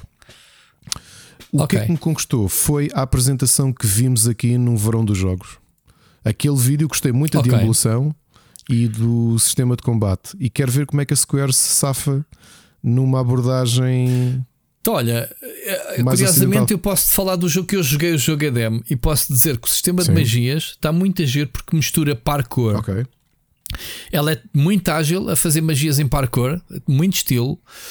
Uh, está muito bonito em termos de partículas, as magias da miúda. Todas as armas são assim meio místicas. Se ela saca de uma espada, é uma espada de energia, cenas assim. E, e, e sim, é, é um open world puro e duro, como tu gostas. Uh, pronto, não tiveste nenhum jogo da Ubisoft uh, Exato. recentemente. Este Já pode- acabei o último. este vai-te limpar o palato. Pronto. E, e é um open world. uh, e é isto. E, e depois tem uma história daquelas clichês que me parecem giras, que é a miúda vive em Londres, uh, tempo uh, altura no- na conte- contemporâneo, digamos assim. só que é transportada para um mundo de magia. Ela deve ser uma espécie de chosen one, uma coisa assim qualquer, lá para resolver a série. Ganha magia, ganha poderes naquele mundo. É giro, pá. a, forma como ela atravessa a, correr, eh, eh, como ela se desloca. Eu gostei, sinceramente. Eh, tinha alguns problemas. O, o a, de- a demo pareceu-me a mim. Tinha umas falhas em termos de, de ecrãs pretos que até me afetou o vídeo. Mas, já, a demo estava gira. Então, siga. Mais tu, és tu. Quando- este, este foi, foi, na, foi na trave. Então, olha, eh, Lies of P. ehm, um Souls-like eh, Uhum. com, inspirado no Pinóquio. Eh, gostei bastante do, do trailer, da apresentação, da jogabilidade, ou pelo menos do universo que estão a tentar recriar. Eh, Faz-me lembrar um bocadinho mais o. Se calhar não tanto o, o, o Dark Souls, mas o, O Bloodborne. O Uhum. Bloodborne, digamos assim. E portanto, gostei. Gostei do Lies of P. Portanto, não é bem o género que eu mais gosto. Gosto de jogar um, um bom Souls-like e este pareceu-me ser uma temática gira. Estou a ver que isto vai, quer dizer, vamos Tá despachar os nossos jogos de 2023 assim aos, ao- assim num ápice. Mas querias que eu lembrasse Não, não, mais? não, eu não, nós não é como tu disseste, não dizer, conheço. Quer dizer, por isso é que, por isso é que eu acho que Não, é como eu joguei, como eu joguei a demo desse do, do Forspoken, podia dizer. Por acaso nem sequer meti nos meus 15 porque pensei, ah, o jogo sai já daqui, Olha, já nem eu já fiz pessoal. batota porque eu nem sabia o- a quantidade de jogos que podíamos pôr. Ah, Meteste aqui 36. Não, não, Pronto, meteste, meteste, meteste a lista toda 2022. Tu queres jogar tudo. 26. 26, tá, então tens que dizer mais que Ok. eu. Siga. Dead Island 2. Porque sim, toda a gente critica e toda a gente diz o, Dying- o, o, Bingo, o é, Dying, atenção, o Dying Light agora. é melhor. Para mim não é. O, e o Dead Island, eh, novamente, já falámos aqui que é legítimo gostar-se Uhum. de jogos que não são assim tão bons e é legítimo não gostar de jogos que são muito bons. Tudo é legítimo porque no final o que importa é uma, é uma perspectiva subjetiva que todos nós temos. O Dead Island não é genial, mas eu gostei imenso de o jogar e quero muito jogar o segundo. Bem, o Dead, Dead Island é um jogo na altura engraçado, sim. Só que eles evoluíram bastante com. com agora sim, já a sequela do. Como é que é? Dying disseste Light. ainda agora? Já me esqueci. O Dying Light, desculpa. O Dying Light é diferente em termos de mood, de- introduz muito mais parkour, mas a essência de construir as armas e elas se partirem com a utilização é, é quase a mesma coisa. Ah, é, é, é sim, eu acho que, que é giro. Quer dizer, ah, esta sequela, o que é que se espera? Não sei, mais do mesmo. Zombies parvos numa. Numa o primeiro foi numa ilha eh, tropical, né? uma colónia Sim, de um férias. hotel, uma estância. Torto, né? um hotel. Exato. Não sei este segundo onde é que se passa, já não me recordo do trailer onde é que é. Há de estava na tua também, lista também? coisa parecida.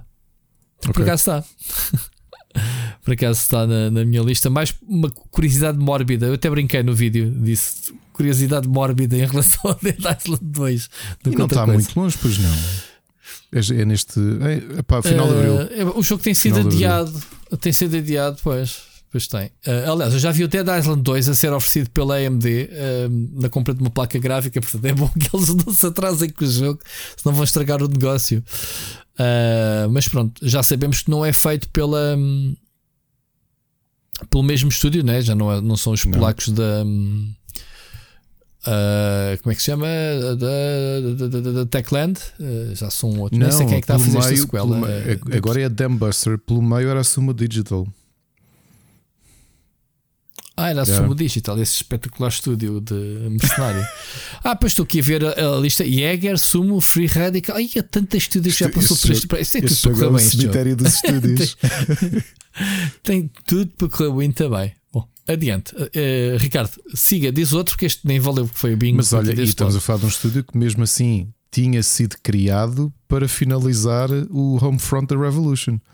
Portanto, isto é mesmo aquele estúdio para pegar nos, nos projetos mortos e, e pronto, e levá-los em frente. Olha, também está envolvido a Plion, que fez o Chorus, que tu gostaste bastante. Sim, Portanto, até porque ele, sim, porque, o, porque este estúdio esteve a ajudar a finalizar o chorus. Não chegaste a gostar do chorus? Gostei, gostei. Sabes que eu estou aqui um bocado chocado Sim, com uma sim, coisa, Rui. Eu era capaz Uhum. de jurar que o chorus era do ano passado.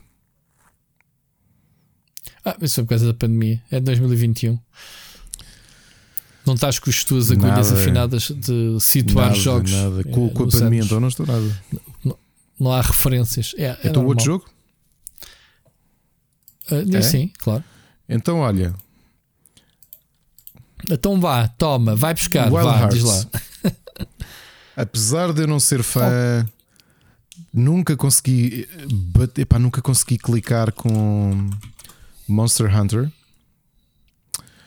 Eu acho que, como é um jogo ocidental, pode ser, pode chegar ao meu. Como é um jogo de Electronic Arts, mais um jogo de fevereiro. Eu por acaso não tenho na minha lista, nem me lembrava que este jogo estava ahm, já Tenho para alguma breve. expectativa. Pensei que estava num 2023, eh, se Qual, calhar. qual é a minha Não, expectativa? Seja daqui a um mês. ser ou que po- possamos ter uma abordagem mais próxima de, de- de caçar criaturas grandes, como tens em alguns momentos do Horizon Zero Dawn e Forbidden West. Não, não sei se vai ser isso, mas parece-me menos, e desculpem fãs de Monster Hunter dizer isto, menos perro que Monster Hunter. Menos simulador. Menos o Monster simulador. Hunter é o, pá, o Monster perro, Hunter custa-me tanto. é muito aquilo. hardcore. Sim, sim, sim. Eu O primeiro que, que eu é joguei estás a foi-. O Eu- não olha, isto. Vamos fazer esta experiência. Mas o Rory vai bater no Wild Hearts, é mesmo o estilo dele, portanto, ele vai lá dar de certeza. Vamos fazer esta experiência e próxima vez que estiveres com a Ana. Vamos dizer Monster Hunter e a Ana vai se lembrar. A semana que eu passei a analisar o Monster Hunter para a Wii U epá, e, e não tive uma semana inteira a jogar aquilo e eu, eu só lhe dizia que é aí, porque é que eu estou a jogar isto? O Monster Hunter é divertido se tiveres alguém que te explique algumas mecânicas. O Hurricane até fez isso comigo. E joguei com o Sirio online, a versão da Switch. Pá, é divertido eh, em termos de multiplayer, é giro. Um, só que o jogo tem muita mecânica, coisas eh, RPGs tipicamente nipónicas que dizem, pá, não precisava disto no jogo. Eu quero ir matar monstros, mas eu não preciso ir eh, buscar isco oh, Rui, e, e produzir armadilhas. Uma coisa curiosa de estar aqui a falar que é um jogo ocidental, mas criado por um estúdio japonês, porque este, este jogo é da Omega Force. Sendo que a minha esperança Eu- é como eu- a Omega Force está eu- habituada a fazer jogos que são muito mais hack and slash, portanto, muito mais dinâmicos, muito mais. eh, Mas se calhar depois vais ter o pessoal do Monster Hunter a dizer, yeah, Pois é, Monster É, Hunter, é- yeah, yeah. A, ripo- a Monster Hunter da Wish. Pronto, e o jogo acaba por olha, bater que, não que sei, cabeça na mas eu porta. estou com muita curiosidade. Isto vai ter eh, co-op. Era engraçado nós termos eh, cópias para poder jogar em multiplayer eh, ou n- Vamos ver. numa stream tua. Era giro. Mas é um dos jogos que eu tenho expectativa porque Monster Hunter tem tudo para eu gostar, menos o ritmo de jogo que, pá, que, que é um turn-off para mim, porque é muito lento. Merece. Eu já tentei aquele. Aquele jogo indie que teve. Ah, não, um- pensava que era o Monster Hunter Uh? Stories. não, não, não, não. Havia uma alternativa ao Monster Hunter hum, que teve em, em produção durante muitos anos e foi saindo e, e agora já é conhecido, mas já agora não me recordo. Eh, Eu tentei jogar outros, outros, outros títulos, mas yeah. Hum, são jogos que precisas de muito tempo para, para perceber as mecânicas, não é fácil de entrar. Muito bem, Ricardo, ficou. Registrei-o aqui porque, olha, curioso, sai já em fevereiro, nem, nem 16 de fevereiro, o que é que é, nem sequer tinha noção disso. Agora és tu, vá, dá-me. dá-me- Eh, aliás, dia um 17. Olha, vou estar no jogo. E vá, então vá, prepara-te lá, prepara-te para o eh, Atomic Heart. Não coloquei na minha lista. Não, não tenho muita curiosidade em jogá-lo. Uh, o Atomic Heart é um FPS, uh, é um jogo que até pronto, também tem sido adiado, mas é um uh, está a ser desenvolvido por um estúdio pequenito. O jogo sai já em fevereiro também. Isto é uma, fevereiro vai ser um mês muito engraçado para videojogos. Entre óculos VR e isso já agora não está na minha lista, mas deveria estar porque eu estou com uma panca do VR outra vez. Uh, como já falámos aqui anteriormente, uh, e falta um mês mais ou menos para ser o VR2, o PSVR 2. Então, este Atomic Heart é, é um, um FPS, tem ali um ambiente muito uh, União Soviética, né? uma cena meio. Uh, nem sei se o jogo é assim pós-apocalíptico, se não é, mas tem um ambiente esquisito com muita robô, muito. ah, há ali também um bocadinho de Bioshock, porque a personagem tem, tem poderes ah, telecinéticos, eh, podes manipular objetos do, do cenário. ah, e É atirar o Bioshock soviético, não é? Sim, o jogo tem mesmo. Aliás, eh, o jogo passa-se numa versão alternativa da União Soviética. Daí tens este. eh, se olhares para cá para veres um robô com uma estrela vermelha, eh, uma coisa assim esquisita. Portanto, isto aqui é Guerra Fria, 55, não é? Eh, não é? Oh, Ricardo, eh, pós-guerra eh, começou a Guerra Fria ou não? Pós-guerra Tu- começou a tu Guerra mal- Fria, exatamente. Sim, né? Ahm, portanto, é, é, é isto. Estou com um bocado de curiosidade para perceber o que é que vai sair eh, daqui. Portanto, acho que jogo até vai estar no, já agora no Game Pass. Acho. Já está anunciado até no jogo, no serviço. E portanto, Então, até agora É só fizemos bingo Quero no jogar. outro no Dead Island 2, não é? bingo no outro. Vamos lá tentar fazer mais bingo no outro. Confirmei, está aqui. No, no Isto de Game fazer Pass bingo 21 no outro 2. soa estranhamente sexual. Soa mal, mas está tudo bem. Tudo bem, tudo Rui, bem. Não sei se é bem para ti, mas eu estou ansioso porque já há muito tempo que a Relic não me dá um Company of Heroes, mas este ano está prometido. Company of Heroes a beta, 3. Sim, e mais uma coisa, não quer jogar betas, quer jogar o jogo completo. Pá, eu gosto do Company of Hero na altura, foi refrescante. Eh, eles introduziram algumas mecânicas muito engraçadas Sim, eh, conquistaste para um checkpoints jogo. em vez de ser só. Conquistar os checkpoints, sim, era bastante dinâmico, eh, eh, porque fugia um bocadinho daquele esquema de construir bases e bora lá atacar todos. F- Desta informação que eu fui ver o Company of Heroes 2 aos estúdios deles, da, da. Relic, eh, foi a viagem que eu fiz a Vancouver ou a Seattle. Agora estou na dúvida. Eu não Estou sei se a na Relic que é que fazer. Não, não, desculpa. A Seattle foi à, fui à Bungie. não, é foi, no- é foi é no a- a. Vancouver. Ok. Sim. Foi- Estava a confundir qual destas duas viagens é que tinha sido. Não, foi a Vancouver mesmo. Hum, fui lá ver os, o Companhia Heroes 2 Isto na estava altura em que onde? saiu. Estavas na. Pá. na- Ah, Estava na no Goody. Big Gamer, Estava na Big Gamer, sim. Sim, sim.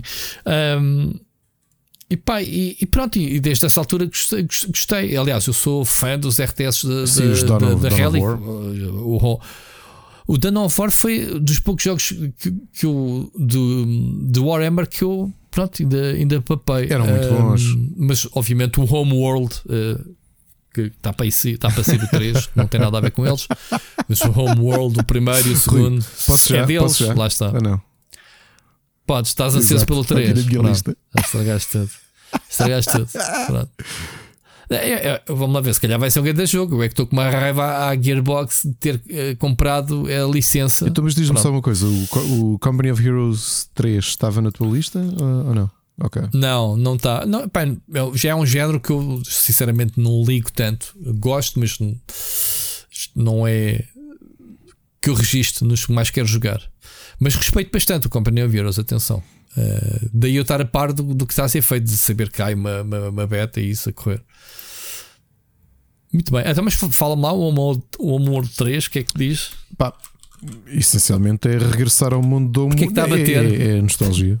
O que, que é que és que eu diga? Por muito que não sejam eles a fazer. Será que eles vão. Se chegaste, O o, remake. chegaste o re- aquele o- spin-off, não o remake, o, o, Battle for a Não, não Arrakis, é que não é isso, é o Dune. Não, não, mas estou a ver. Sim, Era sim, assim sim. um nome esquisito. Não, não joguei. Não joguei. Ok.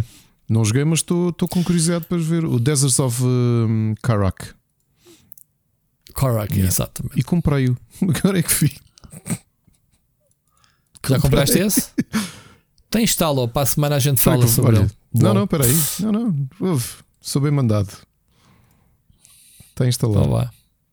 Eu por acaso ainda tive na, na altura se, se eu jogava ou não, mas depois a dizer "Ah, Gearbox, Gearbox, eu não sei. Eu estou aqui a falar e farto-me comprar jogos da Gearbox. Mas pronto, Tiny Tina no ano passado. Pois, eh, não, Tiny Tina ganhou um prémio outros. indie, não Dois. Carry on. Até nisso. A carry on, my, Wayward Son. my good son. Bom, És tu. eh, exato.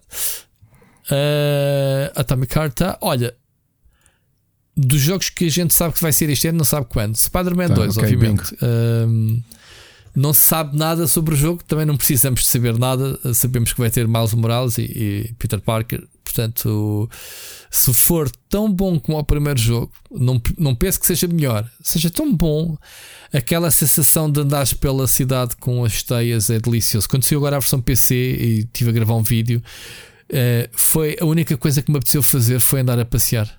A passear, dar as cambalhotas e andar pela cidade que até da areia. Acho que não há nenhum jogo eh, de super-heróis. Está bem que o Batman Arkham roça, gosto muito de planar e andar com o Batman um lado para o outro, mas o Spider-Man é do caraças. Portanto, é isto. Está na tua lista Está, também, então senhor. vai. Porquê, que- porquê, que- porquê que o queres?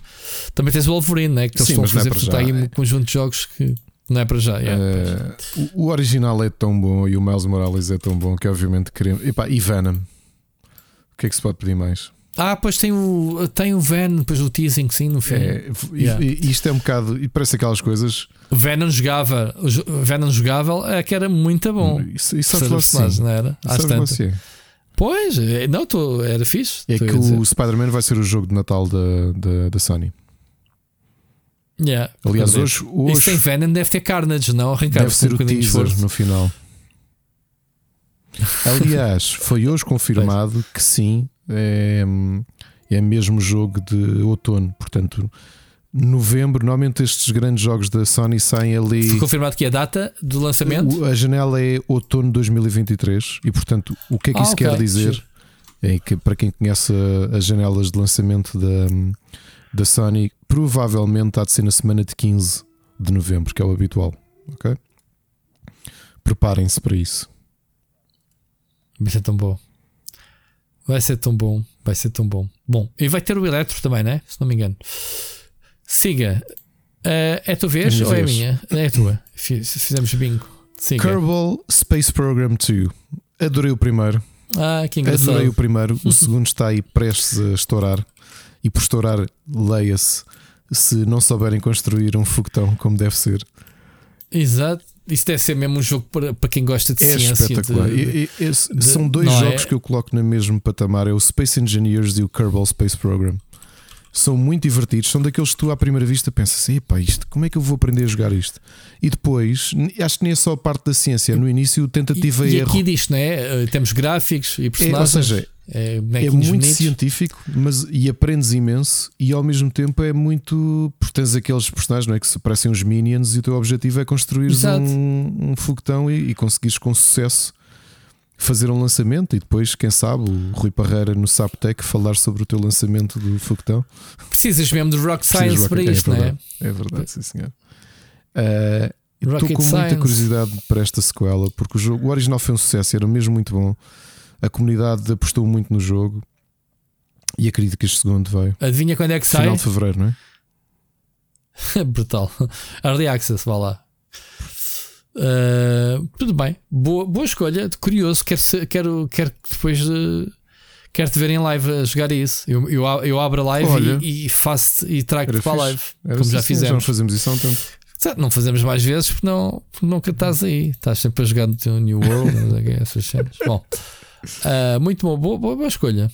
Boa- não estando na minha lista, ah, respeito imenso esse, esse jogo também. Então, ah, na minha lista tenho Alan Wake 2. ah, também não se sabe muito, mas epá, ah, eu adorei o primeiro jogo. Para, para quem eu Tem vou para cá do abismo, só há setting. uma certeza que vocês podem ter do Alan Wake 2. Qual é que é, Rui? É a banda sonora Dos que é of the Fall. banda né, tu-. É, Rui, passaste Ok. o teste. Muito bom. Passei, obrigado. Não sei o nome, mas tudo bem. Poets of the Fall. Uh, passei no teste que ouço para cá do abismo, isso sim.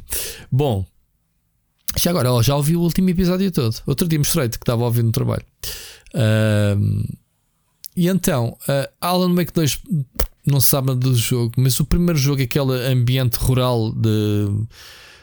Aquele típico setting de filme de suspense, séries de suspense que, os americanos gostam muito de ir para aquele sítio só podes ir de barco ou não sei o quê, tipo cenas mesmo afastadas da, da civilização, estás a ver?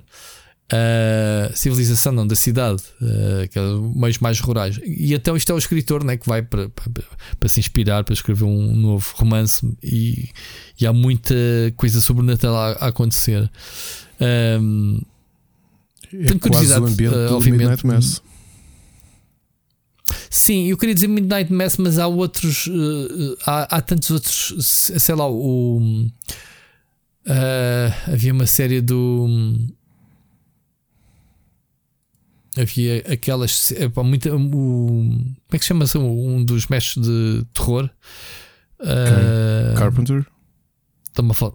Não é o Carpenter, o escrito. É mais Ah, escritor, sim, pois há muito filme adaptado. Clive Barker. O outro, Clive Barker, sim. Também não é o Clive Bolas. Barker. Stephen King. Eh, é o outro, é o que te falta.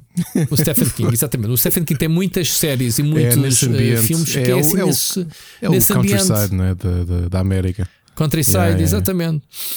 O Alan Wake bebe muito disso e gosto, gosto desse ambiente. Eh, aliás, quando vejo uma série ou um filme assim desse ambiente, é meio que a minha andado para me agarrar logo de Aliás, apesar de ser Louisiana, Um, o True Blood acabava por ser um bocadinho aquele ambiente mais rural, não é?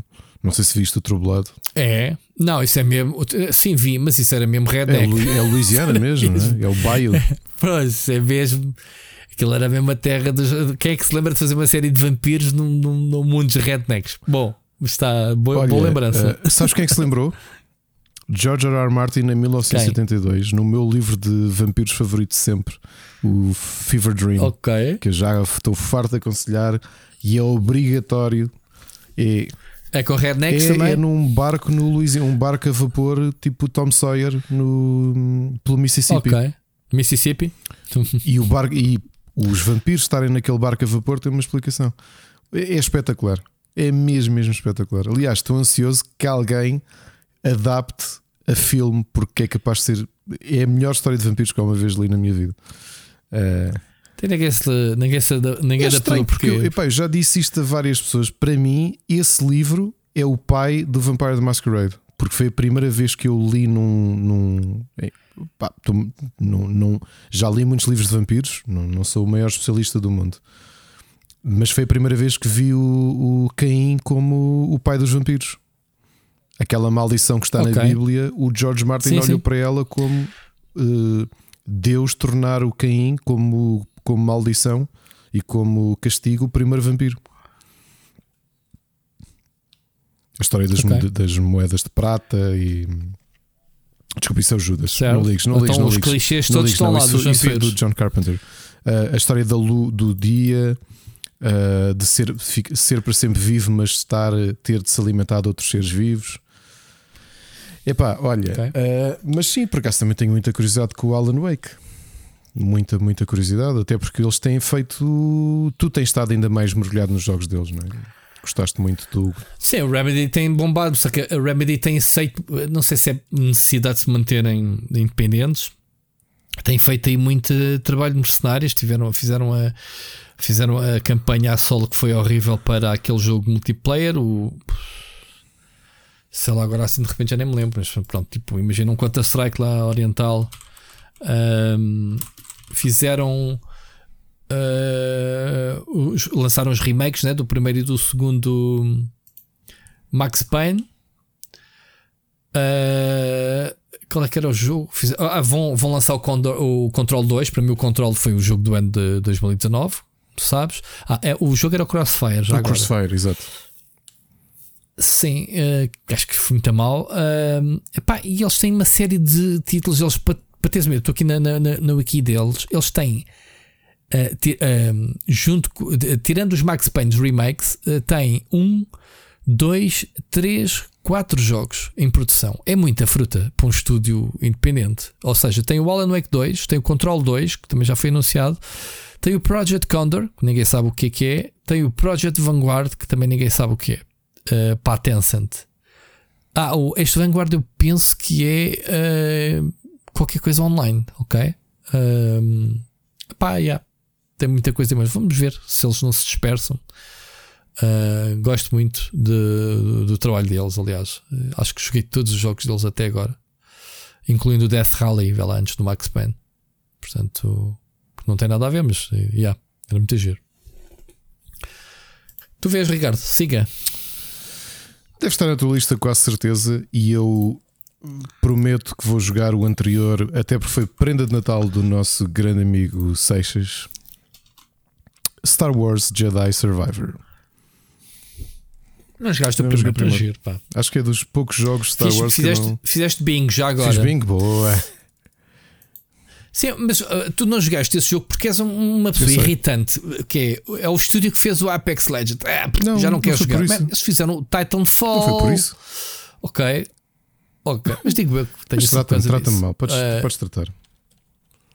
Não, mas porquê que não jogaste? Opa, não calhou. primeiro? Eu acho que na altura, jogo quando veio o jogo tudo- para a análise, uh, a equipa do Robert também era um bocadinho maior. Acho que até foi o Mota que ficou com o jogo para a análise. Epá, e eu fui jogar outra coisa qualquer e depois passou-me e esqueci-me por completo da existência dele.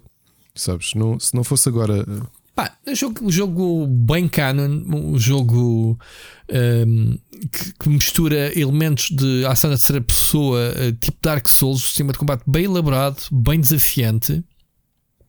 E depois tens várias eh, mecânicas de Metroidvania, que, ou seja, tu não podes ir eh, para um sítio explorar a 100%, tens que voltar a adquirir poderes e, e poder Jedi, voltar ao, ao sítio e Ou seja, continuar tem a explorar. e andas é de isso? planeta em planeta. Yeah, por isso é que eu não pensei que tivesse. Eu já nem me lembro. Falei contigo na não, altura. não joguei, pá, mas está aqui não instaladinho para jogar. Tinha passado portanto, ao se lado. calhar para a semana já temos novidades. E o, e o Seixas ofereceu-te o primeiro para jogar. Vais-te divertir bué para jogar, jogar o jogo. O jogo é muito bom, meu. Tu lembra-te que tu lembra-te que o pessoal da Respawn que fez, como tu sabes, o Call of Duty e, e o Titanfall 2. O Titanfall 2 é dos jogos mais uh, underrated sempre. E na altura fui entrevistar, entrevistei a, a malta. Pá, o, jogo tem uma história a solo que é uma coisa. Eh, toda a gente devia jogar Titanfall 2. Uh, eh, enfim. Um, mas já, boa escolha, já. Fizeste bingo. Sendo assim, como tens mais jogos que eu, podes dizer outro, a ver se desta vez não fazes. Olha, este é um bocado agridoce. Eu vou-te dizer que coloquei aqui só porque quero ver se este estúdio se redime e redime a produção de jogos open world uh, de super-heróis da DC.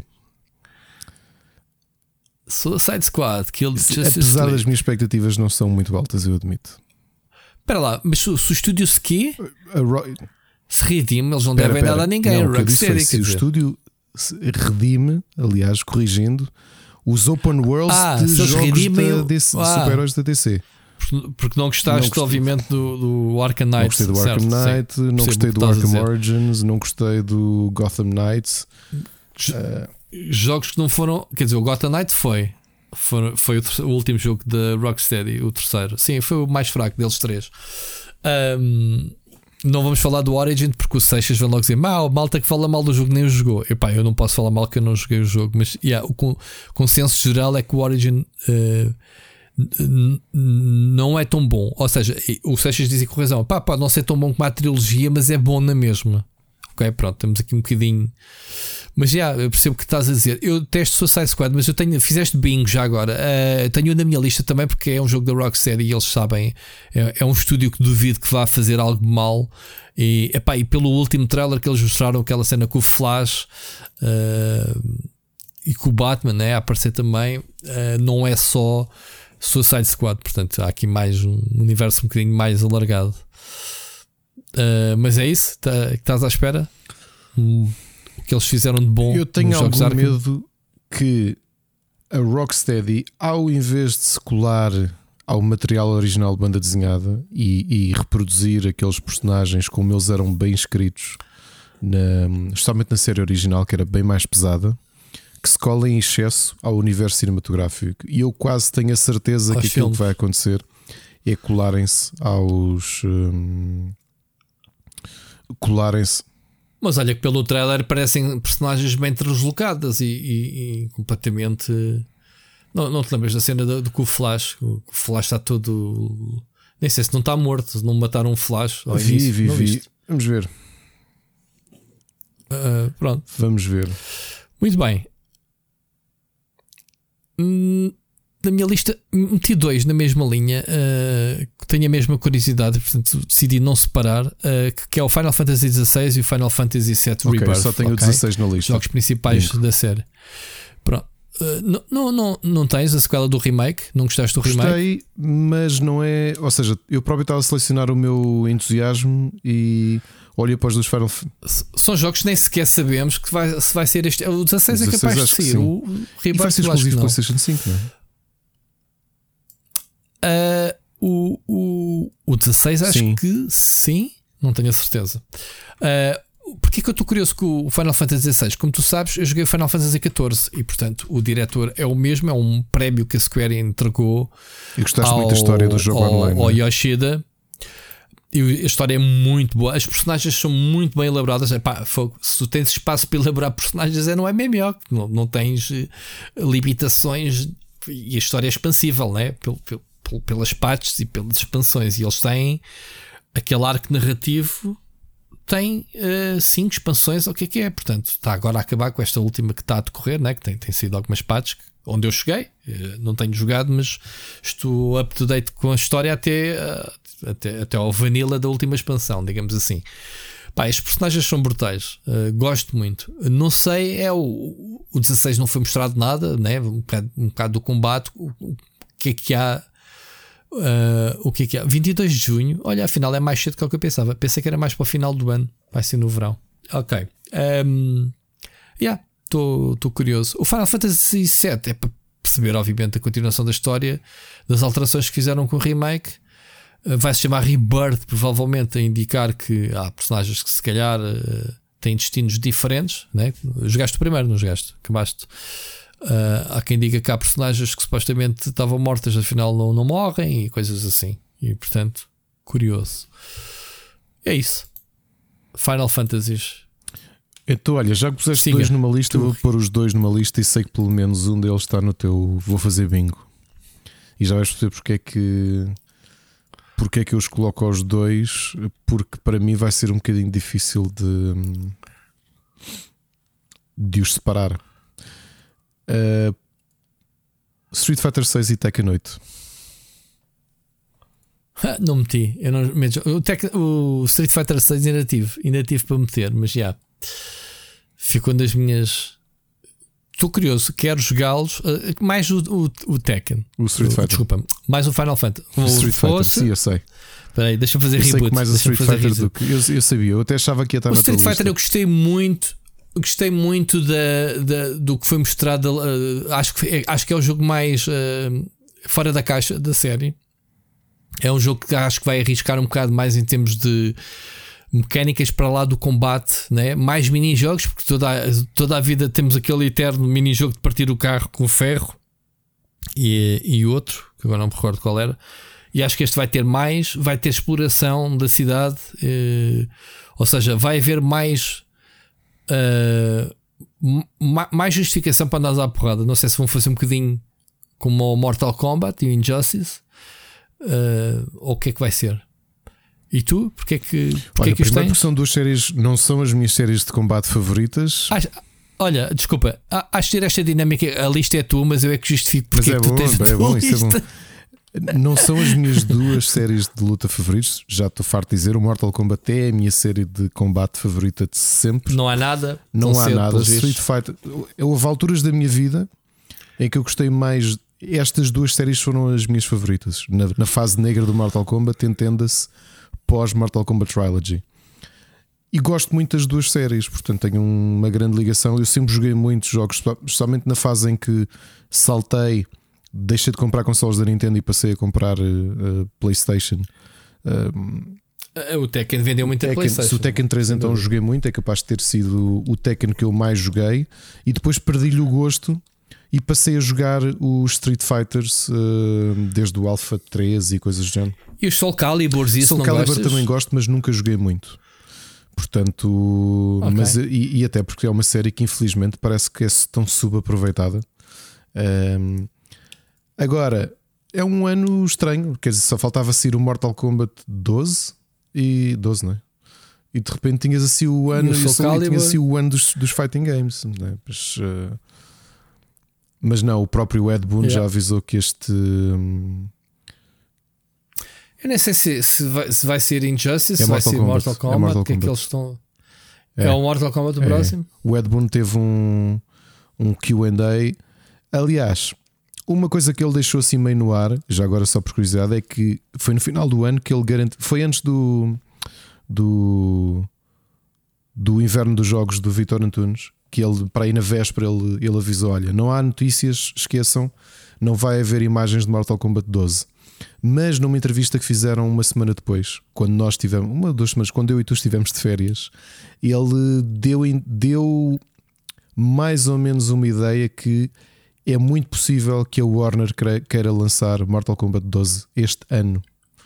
Uh, até porque os grandes competidores, não é? Da, por um lado a Bandai e por outra Capcom, lança os seus. Eh, Bandai? Tekken? Espera. Acho que são os não, dois da. Não, Tekken não é. Não, Tekken, Tekken é Bandai. O, o Street Fighter é Tekken da é Capcom.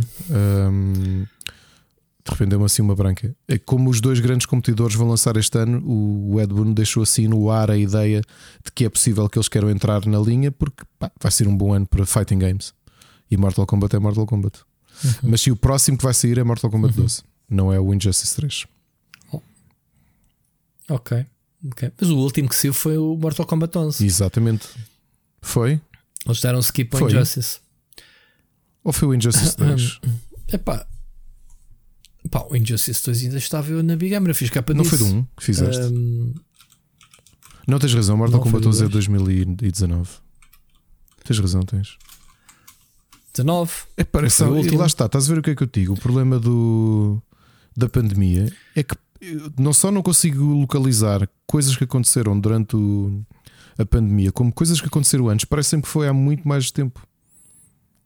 Sim, mas para mim, é, para mim é fácil porque o Injustice 2 eu fiz capa da Big Gamer da última Big Gamer que saiu, portanto era fácil. Pois foi, pois foi. é Era, que- era, pois foi, era fácil. E depois saiu o Mortal Kombat 11 que foi antes Rui, da és tu. pandemia. Sou eu, então toma lá disto, Ricardo. Estás Sim. preparado? Eu nem sei se neste momento não me apetece. Não sei se me vai apetecer na altura. Eu meti na, na lista porque parecia Exato. mal não meter o Lightfall, a expansão do Destiny Hum. 2. Mas neste momento eu estou tão saturado do Destiny. O, o Seixas tem jogado ah, esta última temporada. Desta temporada só ainda fiz duas semanas e, portanto, até fevereiro já não tenho muito tempo. Não me apetece. Eu estou a jogar New World a pensar, hum, devia te ir fazer cenas ao, ao Destiny 2. Não me apetece. Enjoei, foram vários meses seguidos. Vou precisar da pausa e provavelmente o Lightfall, quando a expansão baixar de preço, é que eu vou entrar co- como fiz com esta última. Quando já tiver mais que batida, eh, se calhar é o que vai acontecer. Não sei. Logo vejo o meu estado de espírito e o hype do Lightfall. Eles vão inserir uma nova classe, vão inserir uma cena chamada ah, o arpão, né? como é que se diz? O, o grappling hook né? No- na mecânica. À partida num planeta, não sei se vai ser expansível a outro, a, to- a to- a todos os planetas ou não, acho que não, vai ser uma mecânica daquele planeta em si. E acho que pronto, eh, tem um, um- tem um vibe assim mais eh, mais eh, não é futurístico porque o jogo é, é sci-fi, é aquele como é que se chama-se aquele estilo retro futurista, né? Não sei, Digamos não assim, sei como é que vai ser. mais vibrante. Uhum. Estás, Sim, estás a sim, perceber sim, como é sim, que. o yeah. Portanto, o trailer sim é bastante, bastante ch- chamativo. Portanto, vamos ver como é que vai ser. É isto. Isto é um dos. Atenção, um dos meus eh, MMOs da lista. Ainda não. Ah. Olha, esta é um bocado de batota que vai ser já sexta-feira. Que se calhar Gonçalo Brito, se estiveres a ouvir isto, espero que pronto, sexta já o possamos jogar. O Fire Emblem Engage, porque, como sabes, é uma série que eu adoro e tenho estado um bocadinho divorciado de Fire Emblem. Eu não gostei muito do Three Houses. Esta é a sequela direta Eu, do eu Tree acho- House. eu não sei se é sequela, porque normalmente os Fire Emblems têm corte. São isolados. corte Sim. Sim, mas é- estou a dizer que é main, main É, game main da game, série, sim, digamos é. assim. Isso é. Ok, ok. Eh, Eu, atenção uma coisa, eu gostei muito, eh, não estou entusiasmado por este engage, pelo estilo de jogo em si, por turnos, é, é pagar para ver. Mas eu gostei muito do, do Tree Houses. Eu acabei a campanha de uma, da casa que eu escolhi, ok? Ahm, mas já. o meu problema é o, O que fa- é que este, o que é que este traz novo? Não, Sabes o meu problema com o? Fire Emblem continua a ser o mesmo, que é tens- temos a Intelligent Systems completamente refém, desculpem eh, dizer isto desta forma, refém de fazer Fire Emblems e não temos um, um Um Paper Mario. não, novo. nem que se for, que Não? se é para fazerem como fizeram os Não? últimos, mas voltarem quietinhos. Exato. Ah, Um Paper Mario, mas bom. Não, que não acredito nisso. Epá, é que, nos últimos 11 anos, tudo o que eles fizeram foi Paper Marios, mais ou menos, e alguns até fraquinhos. Não estou a dizer um, Advance Wars, que já não temos um há demasiado tempo. Aliás, o próprio Collection era suposto ter sido ano passado e foi adiado por causa do timing da invasão da Ucrânia. E, e quem gosta da série tem de andar a rejogar os jogos de, de, de GBA, especialmente os Advance Wars, que são ou, ou os de DS, eh, que já, eu já joguei imensas vezes, mas pronto, às vezes tem, estás a ver aquela comichão e, e tem de ser aplacada. Pronto, é, é o caso. Eh, Mas estou estou com curiosidade porque quero ver se me, se me se faço as pazes com Fire Emblem, porque não adorei o. Atenção, vou jogar este, sexta-feira. Agora deixaste-me, relembraste-me. Eu nem, eu nem sequer sabia que o jogo saía já, já agora. É, gostei muito do Fates. Vamos ver. Pois assusta-me um bocadinho que este jogo são sempre dezenas Sim. de horas. Eu lembro-me de, de, ter jogado, sei lá, 60 horas no jogo, só com uma casa, que aquilo supostamente uh, os puristas era para jogar as três casas, não era? As histórias são diferentes, cruzam-se ali, etc. Pronto. Eu por acaso não gostei disso, não achei a história Mas, assim tão interessante e, e, achei que passavas demasiado tempo na academia, para o meu gosto. E senti uhum. que estava ali um bocadinho em chouriços. Porque aquilo que Fire Emblem para mim sempre fez bem equilibrar as duas coisas é que tu tinhas a história, era aquilo que dava conteúdo depois à parte estratégica, à parte gameplay. Sim, ou seja, cutscenes, eh, combates, cutscenes, combates para ti, não era? Sim, e não nesta forma, porque, ou seja, eu preferia a, a, velho, a velha tática da visual novel do que esta de parece que estavas em Hogwarts. Porque aquilo que eles fizeram uhum. aqui, eu fartei-me dizer que já vi mais bem feito de melhor forma no Japão, com a série um, Trails of. Uh, isto, é, isto é cansaço. Trails of Steel. É assim que se chama? Ok. Rui, como é que se chama? Trails of Cold Steel.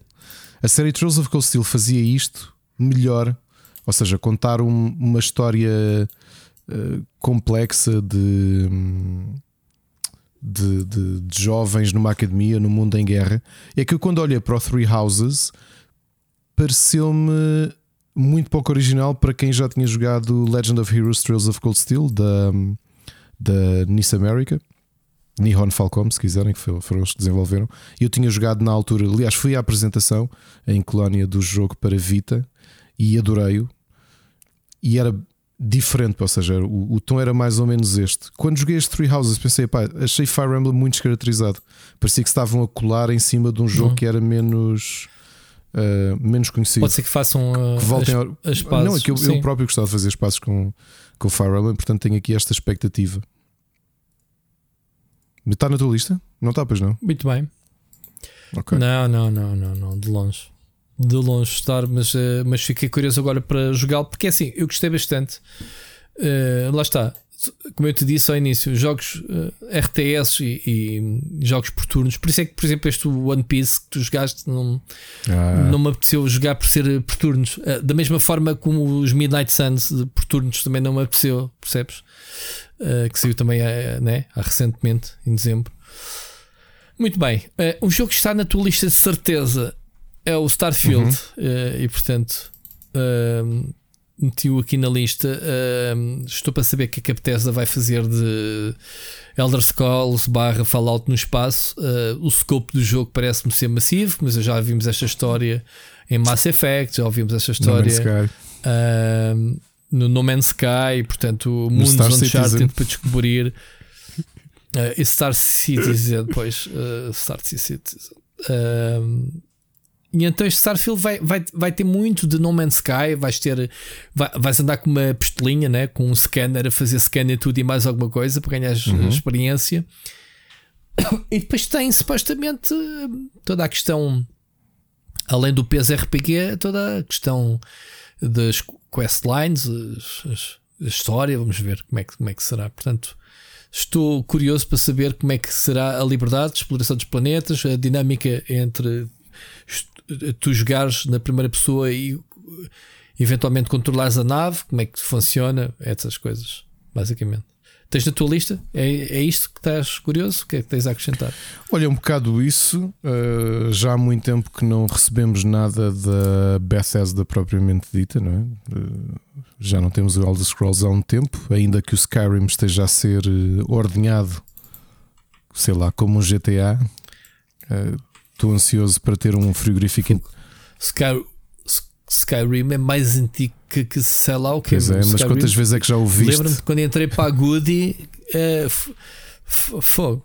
Uh, tem, sei lá, parece que está sempre. Mas sim, a Bethesda é famosa por isso, por lançar um jogo a cada 10 anos, a quase. Yeah. Não tens tido nada de Fallout, Quando não, é um não tens tido nada de Fallout, nem Elder Scrolls e agora Starfield, vamos ver. Fallout, tiveste aquele Fallout, aquele Fallout que é, que é muito bom, que é o Fallout 666, ou lá como é que se chama. 76. Não conta, mas o jogo está tá na berra. Os gajos deram a volta ao contexto. Trans foram transformando o jogo num jogo normal de Fallout aos poucos. Muito bem. Uh, vamos ver. O jogo sai em 2023, portanto, alteraram a data, não se sabe agora quando é que sai o jogo. Há de ser este ano, alguns. Está na tua lista, Ricardo. Hogwarts Legacy. Tá? Ah, já. Eu tinha deixado para o fim, sim. Já. Está bem. Tenho muita, muita curiosidade em. Já estava no meu top 3, Tenho muita assim. Eu, eu, não pus, não fiz top, fiz, espetei a lista de jogos e, e, e, e olha, é, é, o que for. Hogwarts Legacy, tenho muita, muita curiosidade. Sai já para o mês que vem, muito perto. Não, é em abril, não é? Ou é já? Epá, agora, agora eu acho, que, é, é fevereiro. Já. Não? Só se foi adiado entretanto. Só se foi adiado entretanto. No Wikipedia ainda diz que é 10 de fevereiro. Hum, não sei. Deixa eu ver pois, o site oficial. isso é muito cedo. Só se já não foi. Uh, só se já foi adiado outra vez, porque era isto. Não sei. Bom, seja como for, fevereiro ou, ou, ou abril. 10 de fevereiro no site oficial. Pre-order now, available então, fevereiro 10. Tenho muita, muita. É, é, é, é dos jogos. Alguma coisa queiras jogar que não sai em fevereiro, Ricardo? O Spider-Man. Isso realmente o nosso é, ano vai ser andar a fazer uh, backlog de fevereiro até novembro, quando sair o Spider-Man. Vai ser. Mas é que não tenhas dúvidas. Depois vais ter para aí Abril, maio, junho, julho, agosto. Não, quer dizer, mentira. Este ano vai ser boa das jogos. E mesmo quantidade, daquela tipo, parem lá quietos, estou aqui a olhar para a minha pilha. Estou aqui já com 60 horas do Hogwarts Legacy já tenho ali não sei quantos jogos, man. E os meus MMOs, como é que eu vou fazer para jogá-los? Babá. Bom. Mas sim, é, é, a minha curiosidade vem desse jogo porque eu acho o mundo de Hogwarts fantástico. Não sou grande fã da série Harry Potter, aliás, eu fartei-me, não vi os últimos filmes. Uh, mas, fui, mas, comecei a ver agora as Beasts, uh, os monstros e onde encontrá-los. E gostei bastante da trilogia revido, primeiro, não sei o que, gostei. Ou seja, eu gosto deste mundo mágico. E pá, isto é tudo sobre andares pelo castelo, uh, né? o castelo uh, uhum. Hogwarts. Né? É um castelo. É, acho que é o, o protagonista, é mesmo o castelo de Hogwarts. E depois temos personagens como tu crias o teu estudante uh, e como se passa uh, muito tempo antes do, do Harry, Potter, há muita liberdade criativa para se conseguir contar boas histórias, trazer boas criaturas, boa magia para o jogo, uh, no mundo aberto, ainda por cima que a gente gosta pouco, né? Um, yeah, e vamos conhecer eh, até uh, cenas à volta de, do castelo. Epá, eu acho, acho que sim. Eu, eu convenceu-me desde o início este jogo e tenho acompanhado a produção e sinceramente está na minha lista, Ricardo. Tu, como fã, se calhar tens outra perspectiva é, do que é, é queres isso, ver neste. É, são, acho que são as duas coisas. Primeiro é o mundo aberto, aliás, é o jogo. Uh, que eu, que eu tenho a certeza que vou ter que comprar uma cópia adicional porque a Ana é grande fã do mundo de Harry Potter. E ela disse logo: uhum. este. E, e tivemos a ver aquele reveal 10 minutos em conjunto, os quatro. O mais pequeno, uhum. obviamente, que ficou um bocadinho. Pronto, não estava tão interessado. Mas nós os três tivemos aqui yeah. mesmo muito, muito, muito. E o sistema Sim. de combates com as varinhas e as parece aulas, muito parece-me muito interessante a forma uhum. de, de. Sim, e deve ser um jogo cheio de segredos, man, alas secretas do castelo para descobrir e quadros que se riem para ti. Vai, acho que vai ser muito giro. Acho que vai ser muito giro este. Por isso é que eu estava a deixar o entusiasmo para, para, para, para, o fim da lista. Uh, muito giro. Be the witch or the wizard you want to be. Qual é a diferença de um witch e de um wizard neste mundo? O, o, a ideia é o para o que é que estás a usar o, os teus poderes, não é? E neste ah, é? caso, é? não sei, neste caso, a ideia é o witch e o wizard é se és um feiticeiro ou uma feiticeira. Ah, está a distinguir o, o masculino do feminino, neste caso? Ok, muito bem. Siga, então uh, eu tenho uh, na minha lista mais um MMO, desta vez o Wayfinder do Joe Madureira, uh, em parceria com a Digital Extremes. pouco sei sobre o jogo, a não ser que tem aquele traço característico de, do Joe Madureira de fantasia colorido faz-me lembrar bastante a Blizzard neste traço especial. Um, ao que parece, isto vai ser um MMO Light. Uh, não sei o que é que eles querem dizer com isso, mas epá, só pelo, pela estética e pela confiança que eu tenho no João Madureira, quero jogar este jogo, seja profundo ou não. Portanto, vai ser muito à base de exploração e colecionáveis. Se calhar vai ser um jogo giro para tu jogares com os teus miúdos também. Um, e portanto, olha, vamos ver. Uh, saiu uma, uma beta, mas eu não consegui entrar. Uh, gostava de ter tido a oportunidade de experimentar o jogo. Mas pronto, não sei quando é que, o, quando é que vai sair. Mas já, estou curioso. Quero muito jogar isto. Siga. Theater Rhythm Final Bar Line, que é mais um como é que é? Espera aí que eu não Theat Rhythm Final Bar Line, que é mais uma iteração, acho que a primeira na Switch da série de música e ritmo de Final Fantasy. Eu comprei os anteriores. Ah, ok, acho já sei qual é. O, este, esta série está muito bem pensada, é muito desafiante o jogo. Revisitas as, as músicas que são sempre brilhantes da, da Square e é um grande jogo, de certeza. E é isso. Vai ter 385 okay. músicas. É uma tareia este jogo. E sai quando, Rui? Sai quando? Final Fantasy. Sai dia 18 de fevereiro.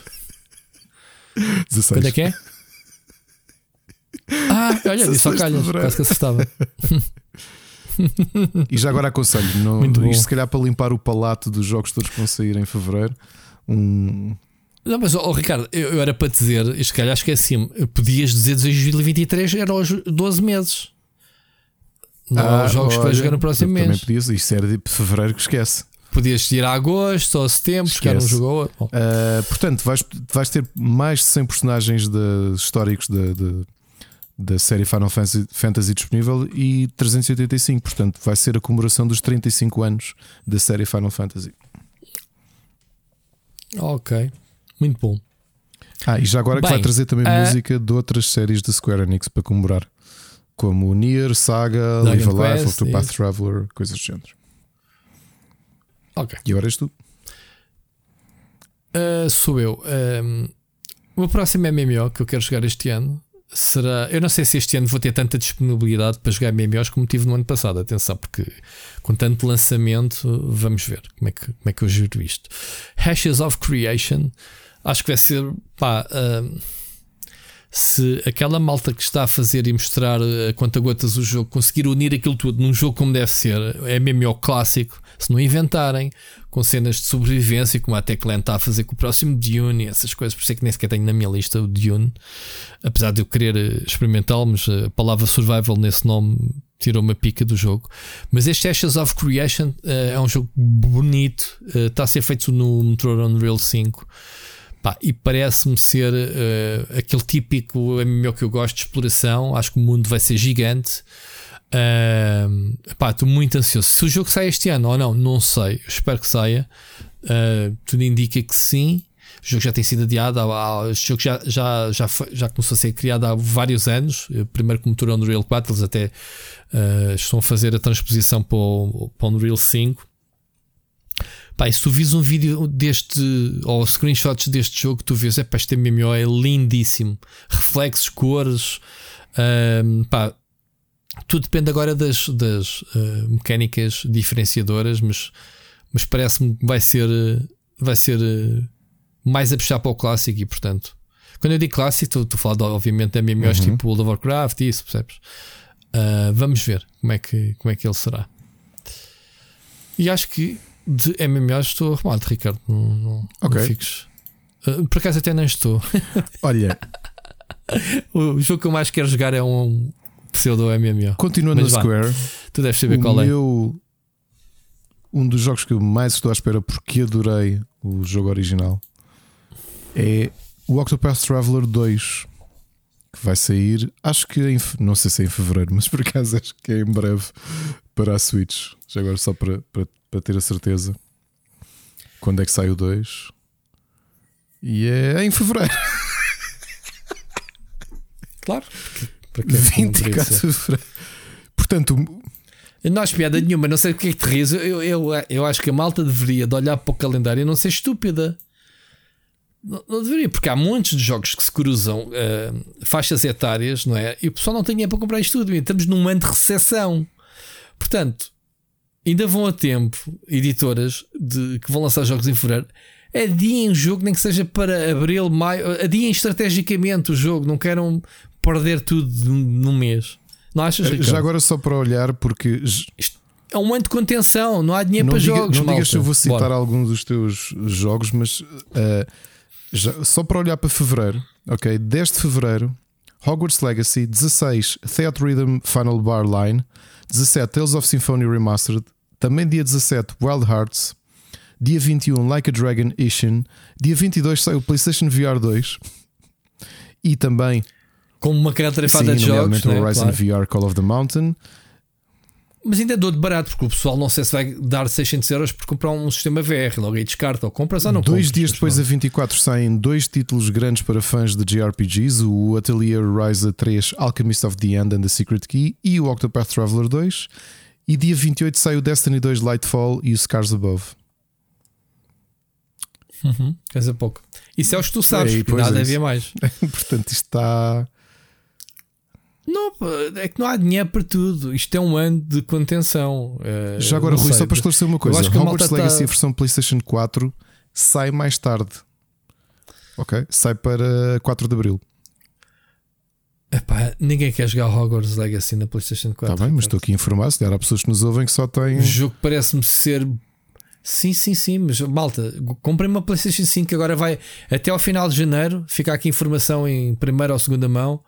Em primeira, em, primeira mão não é que eu já dei no tech. Vai haver PlayStations a, pelo menos a partir do fim de janeiro, ok? A Sony confirmou-me ahm, em primeira mão, neste caso, que eu perguntei-lhes, e sim, em janeiro vão começar a ser repostos os stocks. Nas grandes superfícies estava lá data de entrega para as reservas a partir de fim de janeiro. Portanto, Hogwarts Legacy é para ser jogado na PlayStation 5 ou na Xbox Series X ou no PC, se tiverem uma boa RTX, porque o jogo parece ser lindíssimo, Ricardo. É um crime jogar na PlayStation 4. Mas pronto, se quiserem jogar na PlayStation 4 também vão ter que esperar e vão levar com os spoilers da malta que jogou a versão PlayStation 5 primeiro. Siga, Ricardo. Mais algum jogo que queres acrescentar de fevereiro? Não, de fevereiro acho que já está tudo. Ah, bom. Então, eh, quem é, é a É minha tua. vez ou a tua? Quantos jogos é que tens? É que eu tenho 1, 2, 3, Minha 4, vez. 5, 6, 7 para dizer. 8. 8 para dizer. Faltam-me dois jogos, mas estes meus dois jogos vão pa- pelos teus oito. Mas tenho absoluta Vamos- certeza. é para fazer Portanto, bingo? Ou é, ou é bingo, ou é bingo Diz ou lá. já foste. Se não for, se não for bingo, já foste. Então, sem ordem aparente, mas o primeiro, Tá, Legend of bingo. Zelda Tears of the Kingdom. Portanto, é, bom bingo. E portanto, obviamente, que toda a gente sabe que o primeiro Breath of the Wild, que não clicou ao Ricardo, a gente já Espero que sabe, seja melhor Breath vez, blá blá blá. Ah, pronto, eu adorei o jogo. Acho, ah, Ricardo, Jorge ah, Vieira e Gonçalo, que estás a ouvir, desde o lançamento do Breath of the Wild, que é o meu wallpaper do computador. Já troquei de computador, não troquei de wallpaper. Ok? E é um wallpaper associado à minha conta. Significa que em computadores de teste que eu receba, que faça login com as minhas credenciais, ele mete nos wallpaper do Breath of the Wild. Ok? Sabias Não, dessa, mas Ricardo? Sabes que não vais Ah, receber o jogo mais cedo por epá. causa disso. Ah, Não quero saber se vou receber o jogo ou não, quero jogá-lo. ah, e se não tiver que o testar, então ainda vai ser mais fixe. Fico mais tempo para jogá-lo. Bom, ah, quero muito jogar, não sei nada do jogo. Mais uma vez, basta estar tão bom como ao primeiro e ah, temos jogo, obviamente. Pronto, eu diria, espero que seja melhor que o tu, primeiro. Ricardo, já que fizeste bingo, só isso. Olha, Só o isso? que não está. Não estás curioso para saber a Não, não, continuação? quero- não, não, não, vais ter que justificar porque é não, que tens o Zelda na muito, tua lista. Olha, é com Não a mesma razão que o Fire Emblem, que é quero-me reconciliar com. Porque os anteriores não me disseram nada. És um poser, man, és um mentiroso. Ah, Na minha lista, um siga, jogo que não está na tua lista de certeza, o Skull and Bones. Espera, estou-me a rir por duas razões. Não, não quero na minha lista porque não pá, não gosto nada do conceito. Exato. Exatamente, se é que vai sair alguma vez. Mas siga. Deixa-me sonhar. Deixa-me sonhar. Meu Deus, Provavelmente é És tu e o Seixas, Skull 2024, and mas pronto. Ai, é um pirata de sete mares andar com o meu galeão a, a, a- a- pilhar os outros galeões e pronto, e não passa daquilo o jogo. Vá, mas podes caracterizar, podes meter uma caveira no, no- O engraçado, vou o engraçado é que Continua. o- a série Assassin's Creed já mudou já é completamente diferente daquilo que era na altura do Black Flag. E eles ainda não conseguiram lançar o Skull and Bones. E, Mas eu sei porquê, lá, Ricardo. porque o jogo é mau. O, o pro- não, o jogo, eles não têm conteúdo para o jogo. O que é que tu vais fazer de um jogo que é tipo simulador de navios, meu? Ou, ou tens outra hipótese que é, ok, podes andar a pé e de repente estás a jogar o Assassin's Creed.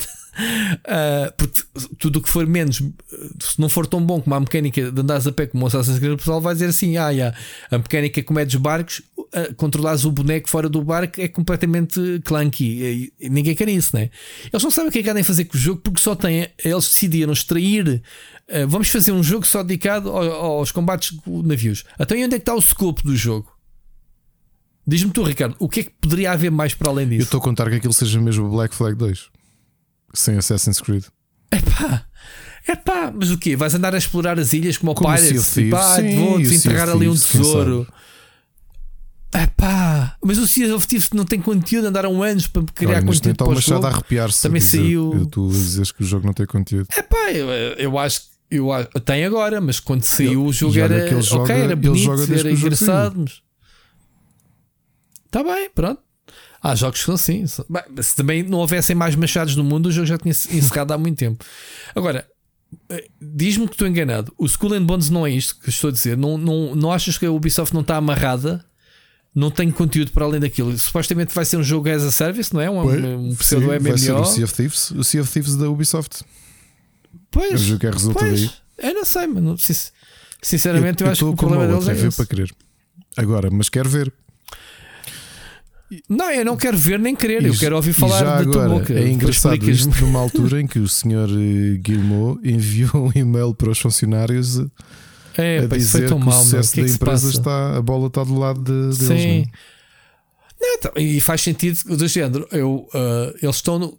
Ah, respeitamos os trabalhadores, não vamos criar pressões.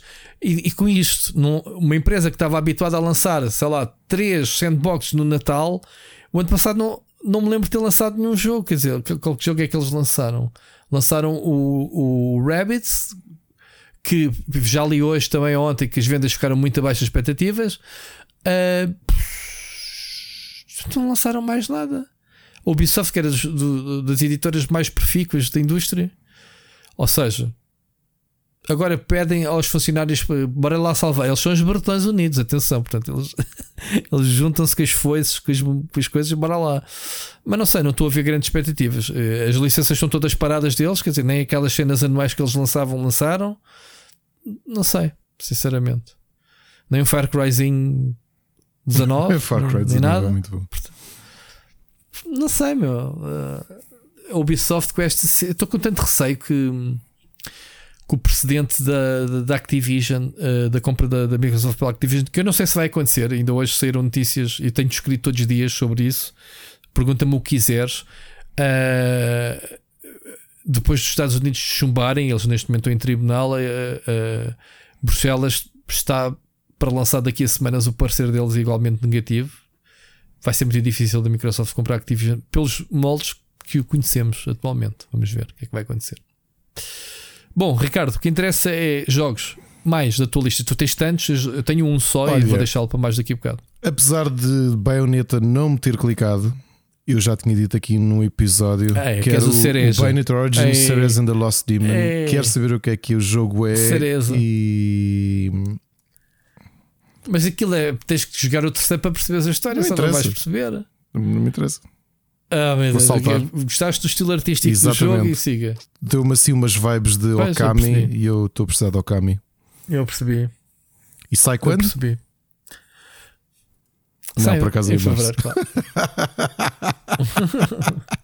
Março também tem direito, não é só fevereiro.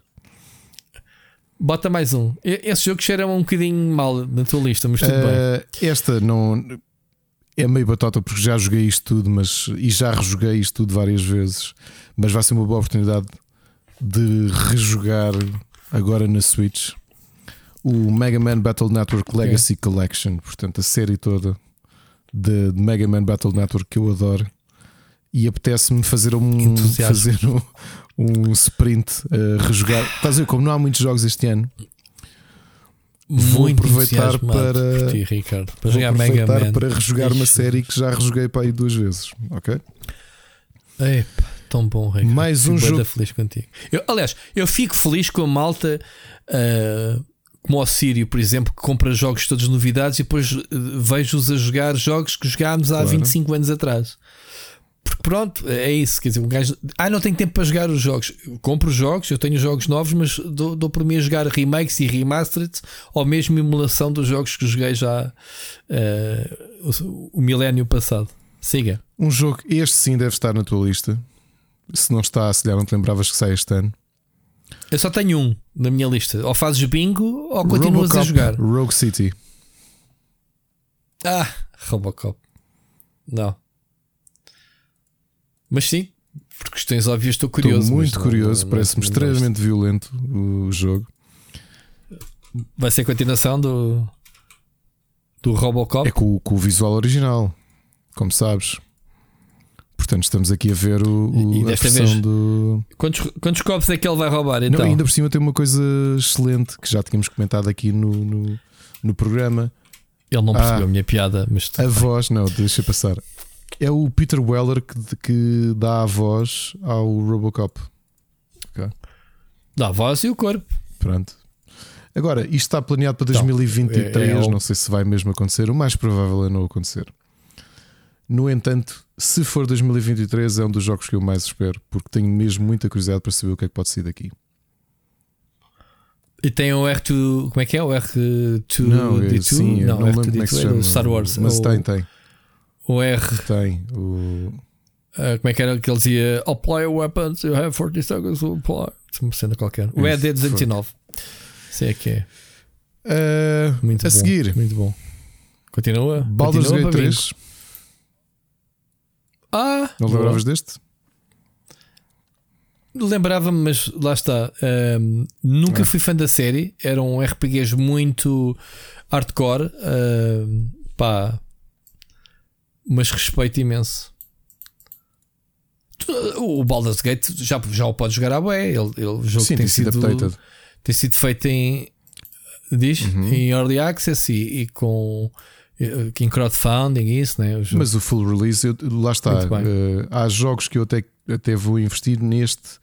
Prefiro quando estiver full release eh, mergulhar lá de uma vez por todas e a Larian pelo menos projeta que seja este ano que faz a full release. Epá, a Larian entrega, Claro eles, eles têm feito o Divinity eh, à, à conta de, de, de crowdfunding e de, de early access e isso, e eles depois Claro eh, sim. surpreendem, eles são muito bons.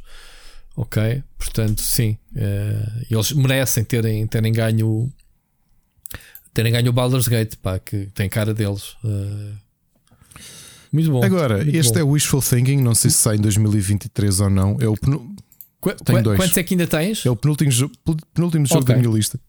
E acho que nenhum dos dois Ok. Portanto, eu tive muito tempo com o Seixas a dizer joga o Hollow Knight, joga o Hollow Knight. E como sabes, o ano passado eu joguei o Hollow Knight e gostei muito. ah, ok. E tenho este Sim, wishful, sim. thi- o Sim, wishful thinking que 2023 é o ano em que vem o, vários. em que Pois, o que não Silk sei. Song. O Silk. Não sei se é, mas se for, está aqui na lista.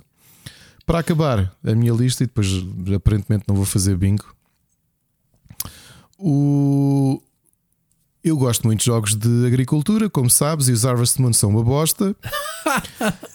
e sendo os Harvest Moon uma bosta, que todos nós sabemos que os criadores do Harvest Moon criaram a série Story of Seasons e vamos ter um novo jogo Ah, Story of Seasons, A Wonderful Life.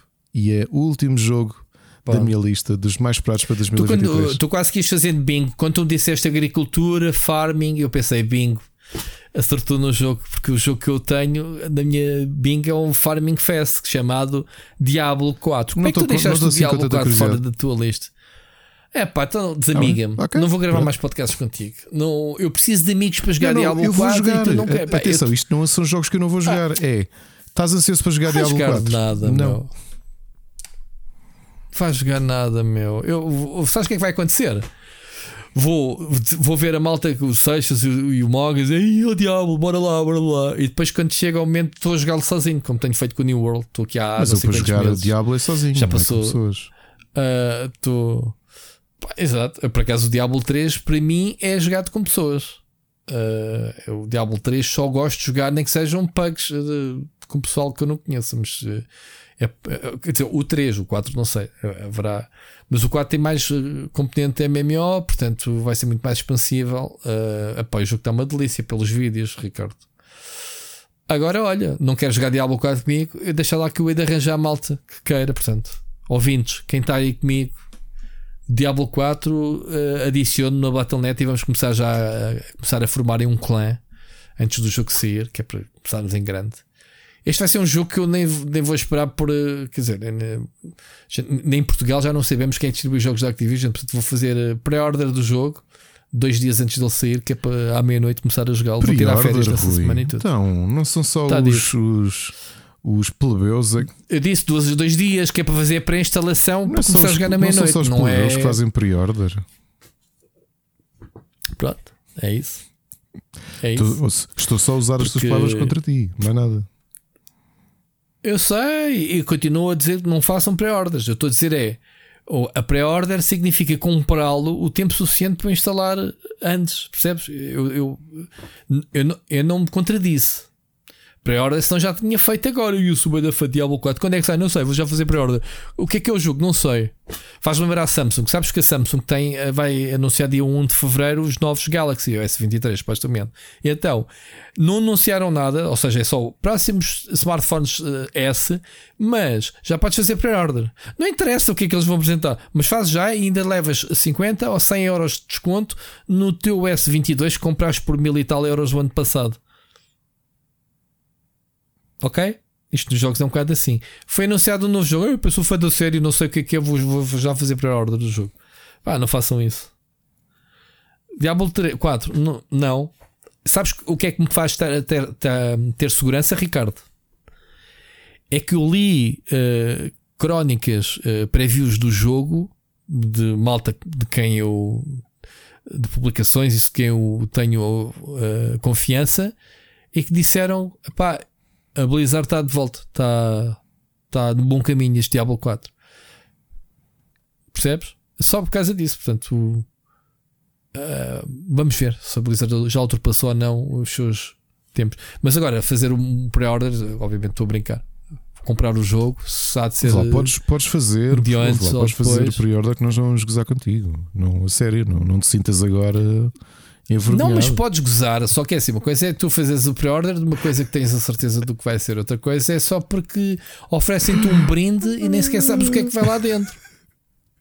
Ah, é isto? Tá, estás a dizer isso a quem, quem, quem, fazia muitos Kickstarters, não é? Kickstarter é um pre-order ainda mais hardcore, que nem sabes se aquilo vai ser feito.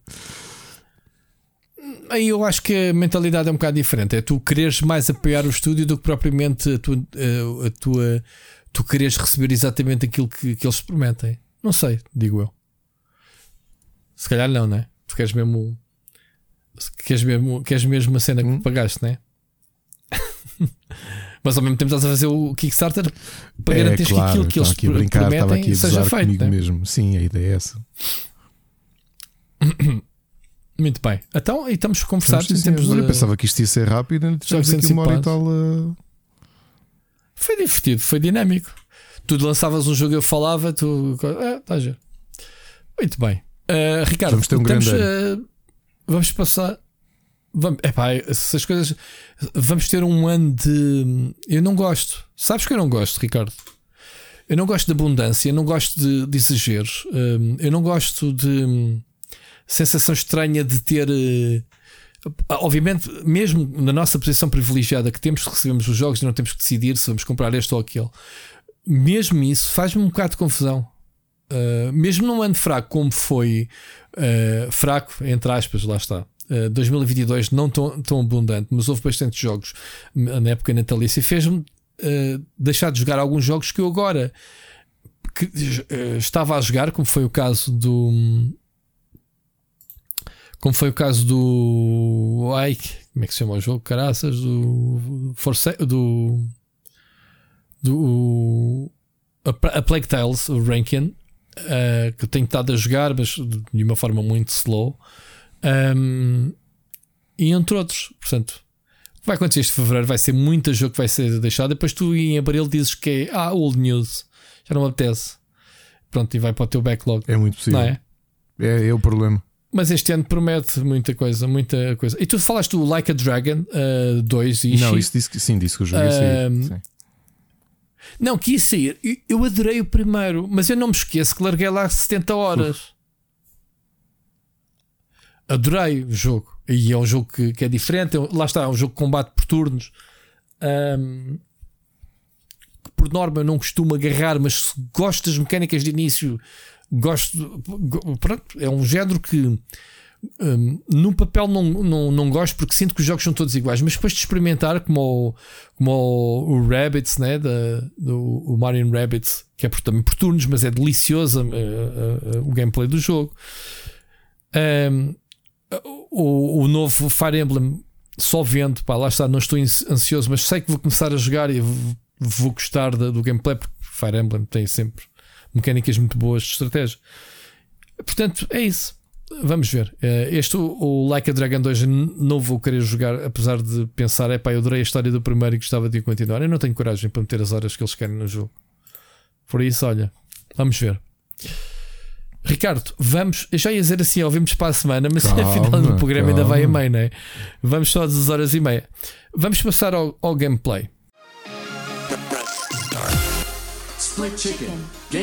Esta semana eu não tenho nada, portanto só tenho New World. E como não vou repetir aqui a lenga-lenga do New World, vou-te passar a bola. Mais uma vez vais entrar no monólogo. Tens aí muita Olha, coisa gira. Vamos começar a estudar pelo jogo né? mais high profile, que é um, o One Piece Odyssey. Para mim não era, não okay. era dificuldade de jogar este jogo. Primeiro, porque sou um grande fã do One Piece, como sabes, e aqui é uma história. Este One Piece Odyssey fala aqui de uma side quest, digamos assim, uma história paralela um, que eu não tenho a certeza se vai ser canónico ou não, provavelmente, pelo menos inserido onde está na história agora, um, não me parece. Mas tem personagens novos, tem uma ilha nova, portanto, foi criado mesmo um, um, um storyline completamente novo para este One Piece Odyssey.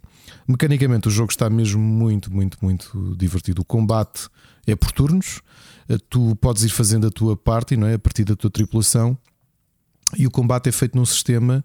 Tens duas, duas, duas ideias muito bem pensadas neste One Piece.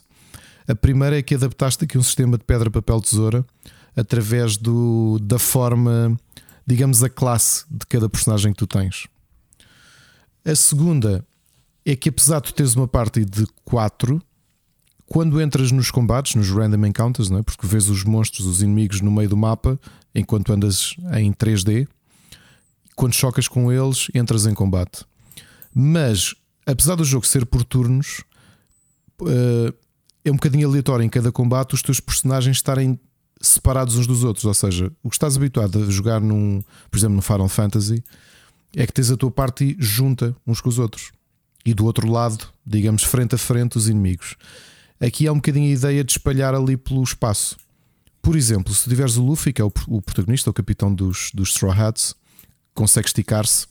Ele tem uma habilidade que empurra, depois de dar dano, dá um critical e empurra o adversário para outra zona do, da arena de combate. O que é que acontece? Se tu fizeres um, uma, um ataque de área, se calhar só estás a acertar em três dos inimigos, porque depois há outro que está afastado e está a lutar com um dos membros da tua party longe. Ou seja, nem sempre está toda a gente junta uns com os outros. E mesmo essa gestão e a parte tática de, de tentar derrotar os inimigos o mais rápido possível está muito interessante. Depois é a deambulação, que, que está interessante a aproveitar também as habilidades dos personagens.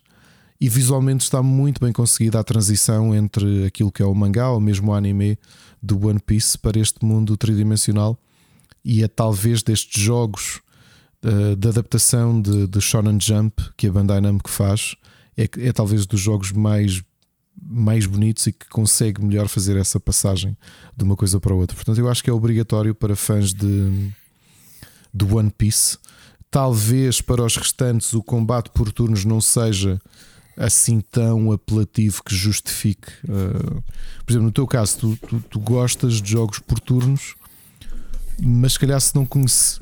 Uh, caso a caso, não é um género que logo à Sim, partida aqui, aqui se lhe falha-te logo uma parte grande que é não teres empatia pelos personagens, percebes? E portanto, porque o jogo não o jogo não te apresenta aos personagens.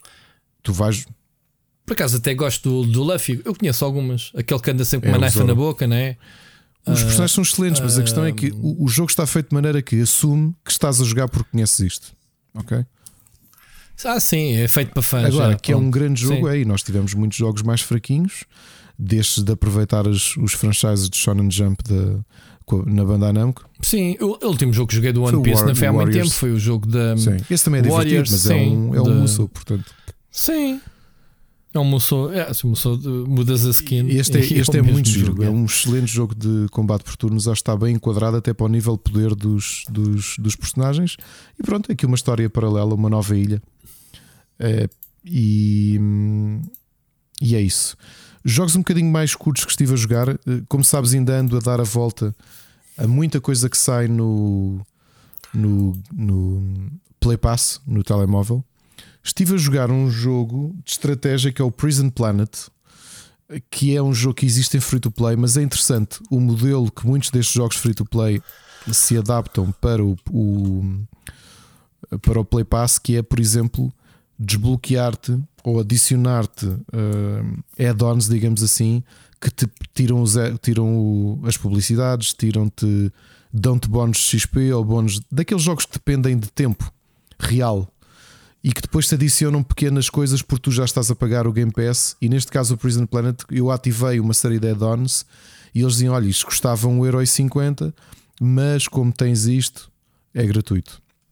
O Prison Planet é o que? É um jogo uhum. de gestão e tu constróis, portanto, é um, é um constróis prisões uh, galácticas em que depois tens de investigar novas raças alienígenas.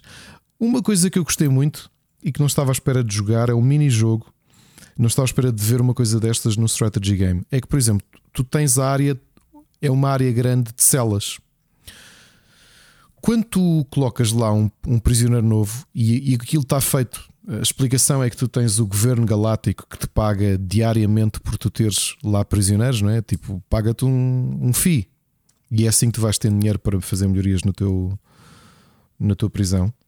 Só que, ao contrário de outros jogos, se calhar que te obrigavam a criar celas e agora pões lá o, o prisioneiro dentro, ali não, tu tens um espaço grande e tens um mini-jogo em que tens de uh, criar o máximo de espaço livre possível com lasers. Só que o laser, tu quando disparas o laser, aquele numa quadrica, aquilo dispara nas duas direções, cima baixo, esquerda direita, mediante o que estás a fazer.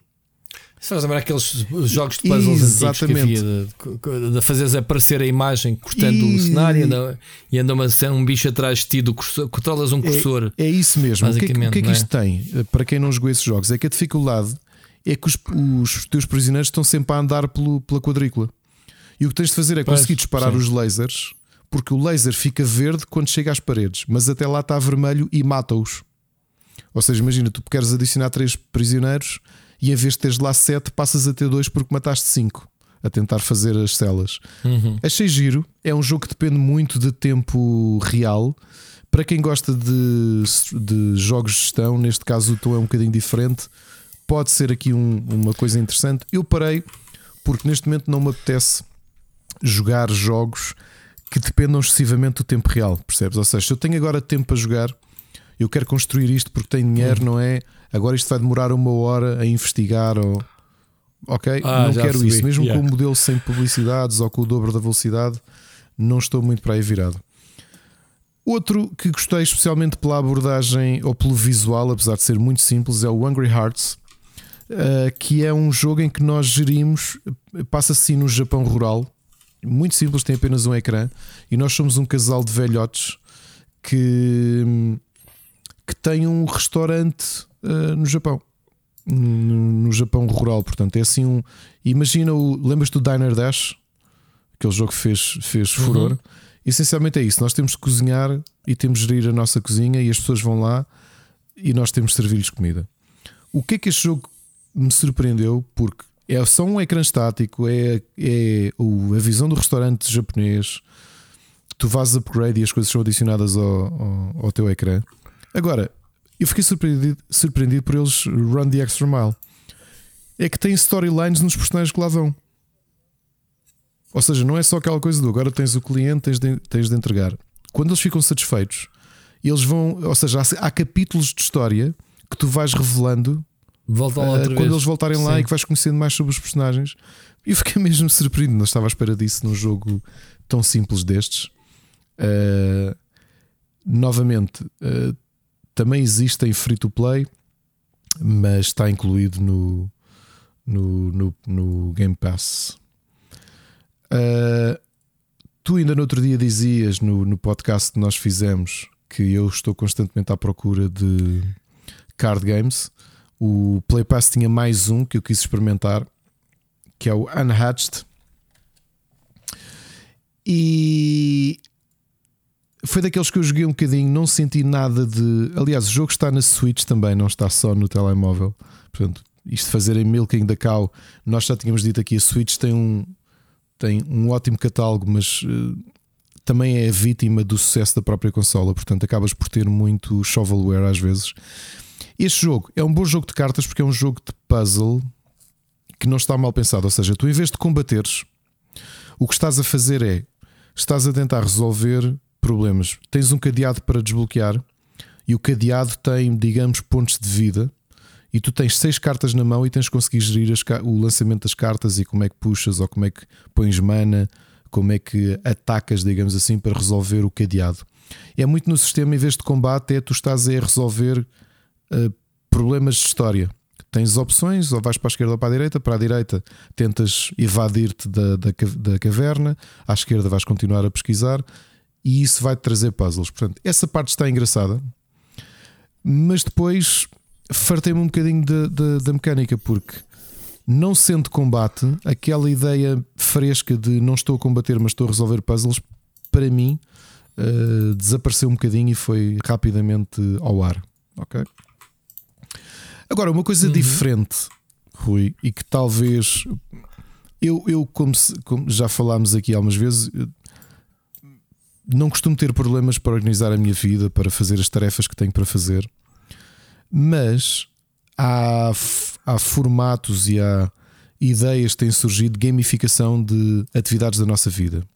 Eu até te vou deixar este, este jogo porque, como tu costumas escolher uma app do dia, pode ser uma boa sugestão, que é o Habitica. O que é que é o Habitica? É um jogo de gestão de tasks da nossa vida, ou seja, nós atribuímos hábitos, coisas que queremos começar a mudar na nossa vida. Um, podem ser coisas diárias, como acordar cedo todos os dias, não chegar atrasado ao trabalho, entregar o trabalho a horas, conseguir passar tempo com a família, o que tu quiseres. Tu é que decides as, as tasks que queres lá adicionar. E o que é que esse jogo faz? Tu vais subir okay. nível porque tu és honesto contigo mesmo. Olha, hoje consegui fazer isto. E carregas no mais. Cumpriste aquilo que estás a fazer. Gamificas a tua vida. Ou se tens uma task. Isso é o que está no site okay. oficial. Okay. Estava a ler isso. Diz. Gamifica pronto, a sua é, vida. É que é mesmo isso. Ou seja, se queres, sei lá, uh, para pessoas que se são um bocadinho mais desorganizadas ou que querem encontrar. Uh, um, um, algo de mais dinâmico ou divertido para. Um... Ah, tu podes fazer batota, claro. podes dizer aqui tarefas que sabes que vais fazer e podes fazer isso. Claro que sim, podes. Sabes nível. Podes sim, grind. porque depois tens combate com a tua parte e podes subir, vais ganhando níveis e magias e tudo isso. Mas é claro que tu para jogares uma coisa destas é porque queres de alguma forma, uh, sei lá, recompensar-te a ti mesmo por coisas que queres fazer, seja tarefas um bocado maiores que saem fora do teu plano diário, seja questões diárias que tu próprio queres afinar. Epá, hoje consegui estar 10 minutos a relaxar ou consegui deitar-me mais cedo. Eu, por exemplo, tenho essa. Dormir como deve ser, tenho lá. Uh, e portanto, é uma ferramenta de gamificação, sim, da vossa própria vida ou do vosso próprio trabalho. Portanto, imaginem que, há, que não se sentem produtivos no, na vossa vida ou, ou há coisas que sentem que estão a falhar na vossa vida pessoal, adicionem aqui. E portanto, é uma forma divertida de vermos uh, a nossa vida a ser uh, gamificada. Portanto, olha, é uma app barra jogo e é a minha última sugestão do dia. Eu tenho utilizado com alguma piada e tenho feito de forma honesta, porque senão, para que é que estou a jogar isto? Não posso estar só ali a carregar no mais. Bem, bem, boa sugestão, e, vou. E tem uma coisa boa: tu podes estabelecer tasks diárias que tu tens mais e menos. Ou seja, coisas que tu estabeleces para fazer todos os dias. Pá, vou correr, vou correr todos os dias, é uma coisa importante para mim. Vou comer melhor. Tu podes carregar no mais ou podes carregar no menos, e o menos, o menos faz-te perder XP. Também posso meter lá, tipo, tenho que fazer esta, esta ride hoje, esta dungeon do New World. Tu escreves o que é que queres pôr lá. És tu que fazes as tuas tasks. É divertido. Ok? Uh, sei de malta que leva isto muito a sério e que ajudou a mudar hábitos, porque é isso mesmo. Tipo, que eu, okay. por exemplo, tenho aquele de treinar, ir, ir pedalar 20 minutos. E tenho posto aqui. E pai, quando falho, desconto em mim mesmo. Ok? Séries? Siga. Recomendações. Posso começar eu, porque tu já deves estar à rasca da garganta tantas sugestões de jogos que eu não tinha nenhuma. Acabei de ver o Walking Dead. Uh, fiquei satisfeito com, com, o final daquela. Olha, mais uma série arrumada. Uh, mas gostei bastante desta última season. Acho que eles trouxeram uma, uma, uma storyline bem engraçada para terminar. Uh, e já sei o futuro da, da série. Tu sabes o que é que vai acontecer, não sabes? Agora vai, vai haver três spin-offs, já agora. Uh, pelo menos é dois. rapaz. Não, pera, desculpa. Spin-offs já. Estou a falar spin-offs uh, uh, di, diretamente relacionadas com os personagens desta, desta, de, deste, porque existe o Fear of the Walking Dead, né? que, que é uma que eu gosto bastante, que tenho que ir retomar agora a nova season. E existe outra que é o World Behind, que é com os miúdos. Isso, pá, detestei, vi alguns e não gostei nada. Mas esta, uh, os próximos spin-offs uh, são mesmo com personagens principais. Uma delas é com o Dean, que é o. o com. Eu disse Dean, uh, não era Dean que queria dizer, como é que ele se chama-se? O, o, o que. A única personagem que não é da banda desenhada, o. Hum. Ai que estupidez, pá. Com, com o grande amigo do, do Kojima, o, o Daryl Dixon, ah. o Norman Reedus. Ok, vai ser, vai ser uma série com ele, vai se chamar mesmo Walking Dead uh, Norman, uh, Daryl Dixon, que se vai passar em Paris. Lá está, não sabemos como é que ele vai parar a Paris, dos Estados Unidos. Hum. Se, yeah. Uh, vai ser em Paris. S será que é Paris, Estados Unidos? Alguma cidadezinha chamada Paris? Pois, não tenho a certeza. Um, a outra, o outro spin-off que também está confirmado, e já, já há painéis e tudo, vai ser o, o Walking Dead uh, com o Negan e com a Maggie. Mais um par improvável e está giro. Uh, sabes a história deles? Sabes quem é a Maggie e, e o Negan, certo? Ou, ou nunca viste? Hum, não, não sei. O Negan foi um dos, dos principais vilões. Eu sei quem é porque toda a gente falou nele que andava com bastão, que era a Olivia, não é? Não, uh, não era. Um, uh, o bastão era. Uh, hoje, hoje, o pessoal está sempre a gozar que a gente não tem. Precisamos do mesmo ofante, mas hoje estou naqueles dias que não me lembro de nada de nada. Uh, pronto, não interessa. Uh, era a Lucy. era a Lucy. O que é que tu disseste? É a Olivia. Não, chama-se. Epá, agora vou pesquisar porque isto. senão não, senão não consegues tirar isso da cabeça. Epá, isto, agora lixaste-me. Uh, Lucille, uh, eu disse Lucy. Ah, ok, é Lucille. Sim, estupidez. Bom, uh, o que é que acontece? O Negan é o, o, um dos grandes vilões, mas que. Um, foi-se mantendo na série e teve uma história de redemption brutalíssima. Ok? Uh, foi aprisionado pelo grupo, eh, foi-se mantendo, teve uma série de anos preso, foi ganhando afinidade com o filho do principal rival do Rick. Opá, e no fim ele tem, obviamente, um papel muito grande ao longo das seasons. Ou seja, começou depois por ser, ok, estás com a gente, mas ninguém te grama. Estás a ver? O gajo sempre. Não penses que lá porque estás connosco, que não sei o quê. E isto até ao fim da série foi assim. O, o que é que se passa aqui, Maggie? Ele matou o, o, o marido dela à frente dela com, com a Lucille. Portanto, esmagou-lhe uma coisa clássica da banda desenhada que foi replicada, obviamente, na série. Uh, pá, nunca vais perdoar o gajo, né? Uh, ainda por cima o filho deles. Uh, aparece e, e, é muito engraçado. Era uma personagem muito importante que ele matou, uh, portanto, que era o marido da, da, da Maggie, que era o, o. Eu já não me recordo o nome dele, era um chinês ou um coreano, ou, pronto, era assim asiático. Então, eles, obviamente, que ela passou a série toda a, querer vingar-se e matá-lo. Portanto, imagina, está aqui uma reviravolta muito grande no fim. E agora vão fazer uma série em que eles dois são os protagonistas. Percebes? uh, que se chama. Também tem nome, já agora a série fica já a saber. Uh, Chama-se Dead City. Vai estrear no verão. Por fim, a terceira, aí é que ainda não sabem o que é que vai ser, é obviamente a série que primeiro, uh, primeiro se pensou que era uma trilogia de filmes com o próprio Rick Grimes, que é o protagonista que pá, o ator passou-se e, e, e às tantas fartou-se daquilo e quis sair da série. O protagonista, sabes? Aquele que acorda no meio do apocalipse, o, sim, o, Andrew, sim, sim. o Andrew Lincoln. Uh, e então o que se falava é: ok, ele vai sair da série, ele saiu de uma série de uma forma misteriosa que nunca foi respondida na série. Ou seja, toda a gente andámos season, season a pensar: bem, ele vai, vai, vai, vai saber o que é que lhe aconteceu pelo ter desaparecido. Ele foi raptado num helicópteros. E até espera-se que haja respostas. Primeiro começou-se a falar que era uma, uma, uma trilogia de filmes, cinema mesmo, uh, trazer o Walking Dead para o cinema. Mas agora já se fala de uma série dele em Michonne. A Michonne é hum, aquela que tinha a espada de samurai sabes? Com, com o Rasta, uma africana, sim, americana sim, africana. Sim, sim, que chegaram a fazer uh, o jogo. Uh, Michonne, é essa? Sim, Michonne, sim, Michonne. Sim. Uh, pá, uma das personagens espetaculares, uma, uma das principais, que também saiu da série. Uh, saiu supostamente, lá está, em redes. Foi à procura do Rick. Pronto, Olha, foi, quando ela apareceu, foi o último episódio que eu vi. Ela andava com dois é, pá, zombies. era era o namorado e o irmão, se não me engano. Era assim uma cena. Sem queixos para não morder uh, acorrentados, que é para manter os outros fora. Uh, era uma tática que ela usava, era brutal. Personagem brutalíssima. Tornou-se, obviamente, uma das protagonistas, mesmo da banda desenhada, atenção, na série também. Só que desapareceu, uh, saiu também da série às tantas. E agora parece que vai haver a série com eles dois. Pronto, ainda não se sabe para 2024. Mas pronto, Walking Dead, gostei muito da última season, só para dizer isto.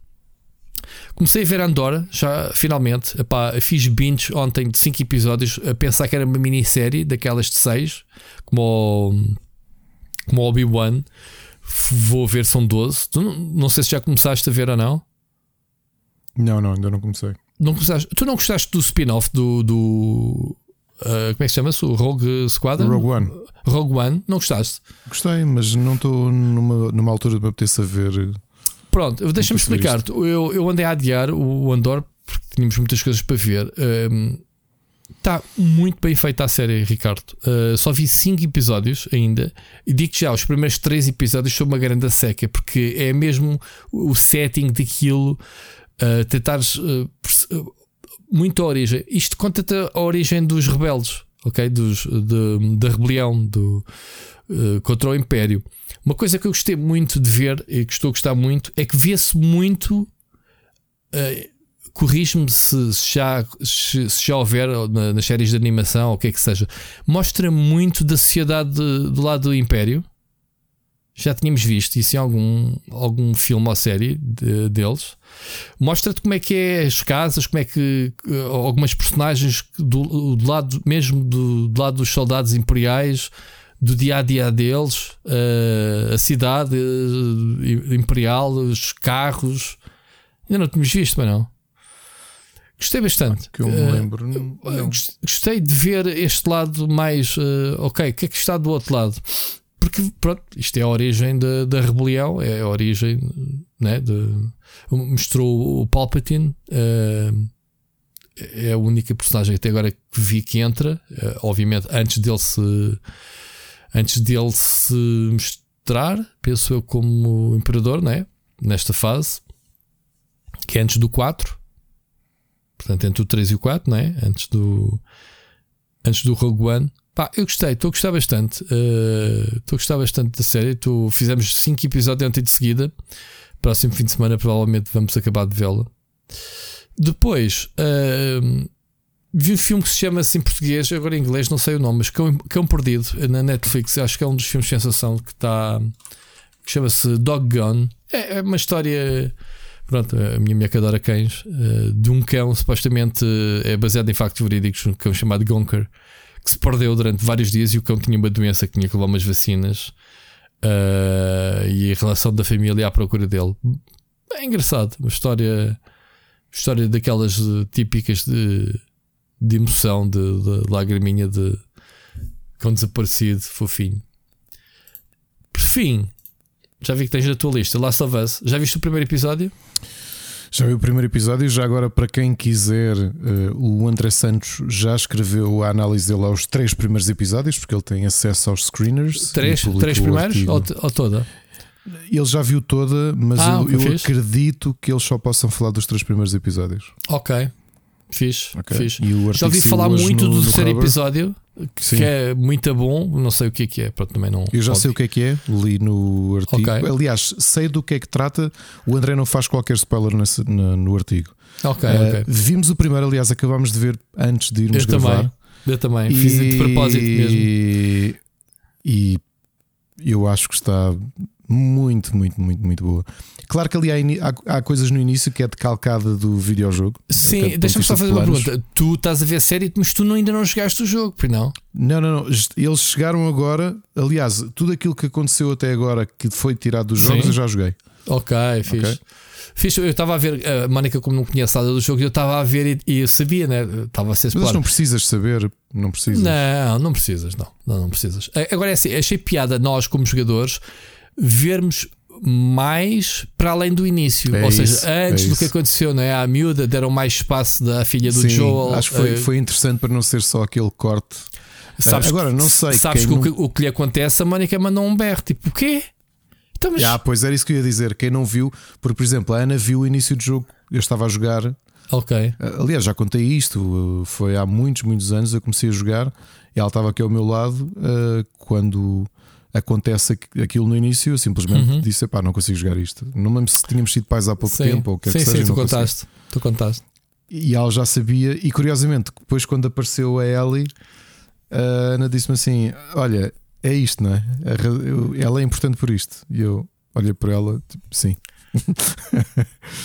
Na série, por acaso, ela até, até diz de forma, mostra de forma diferente.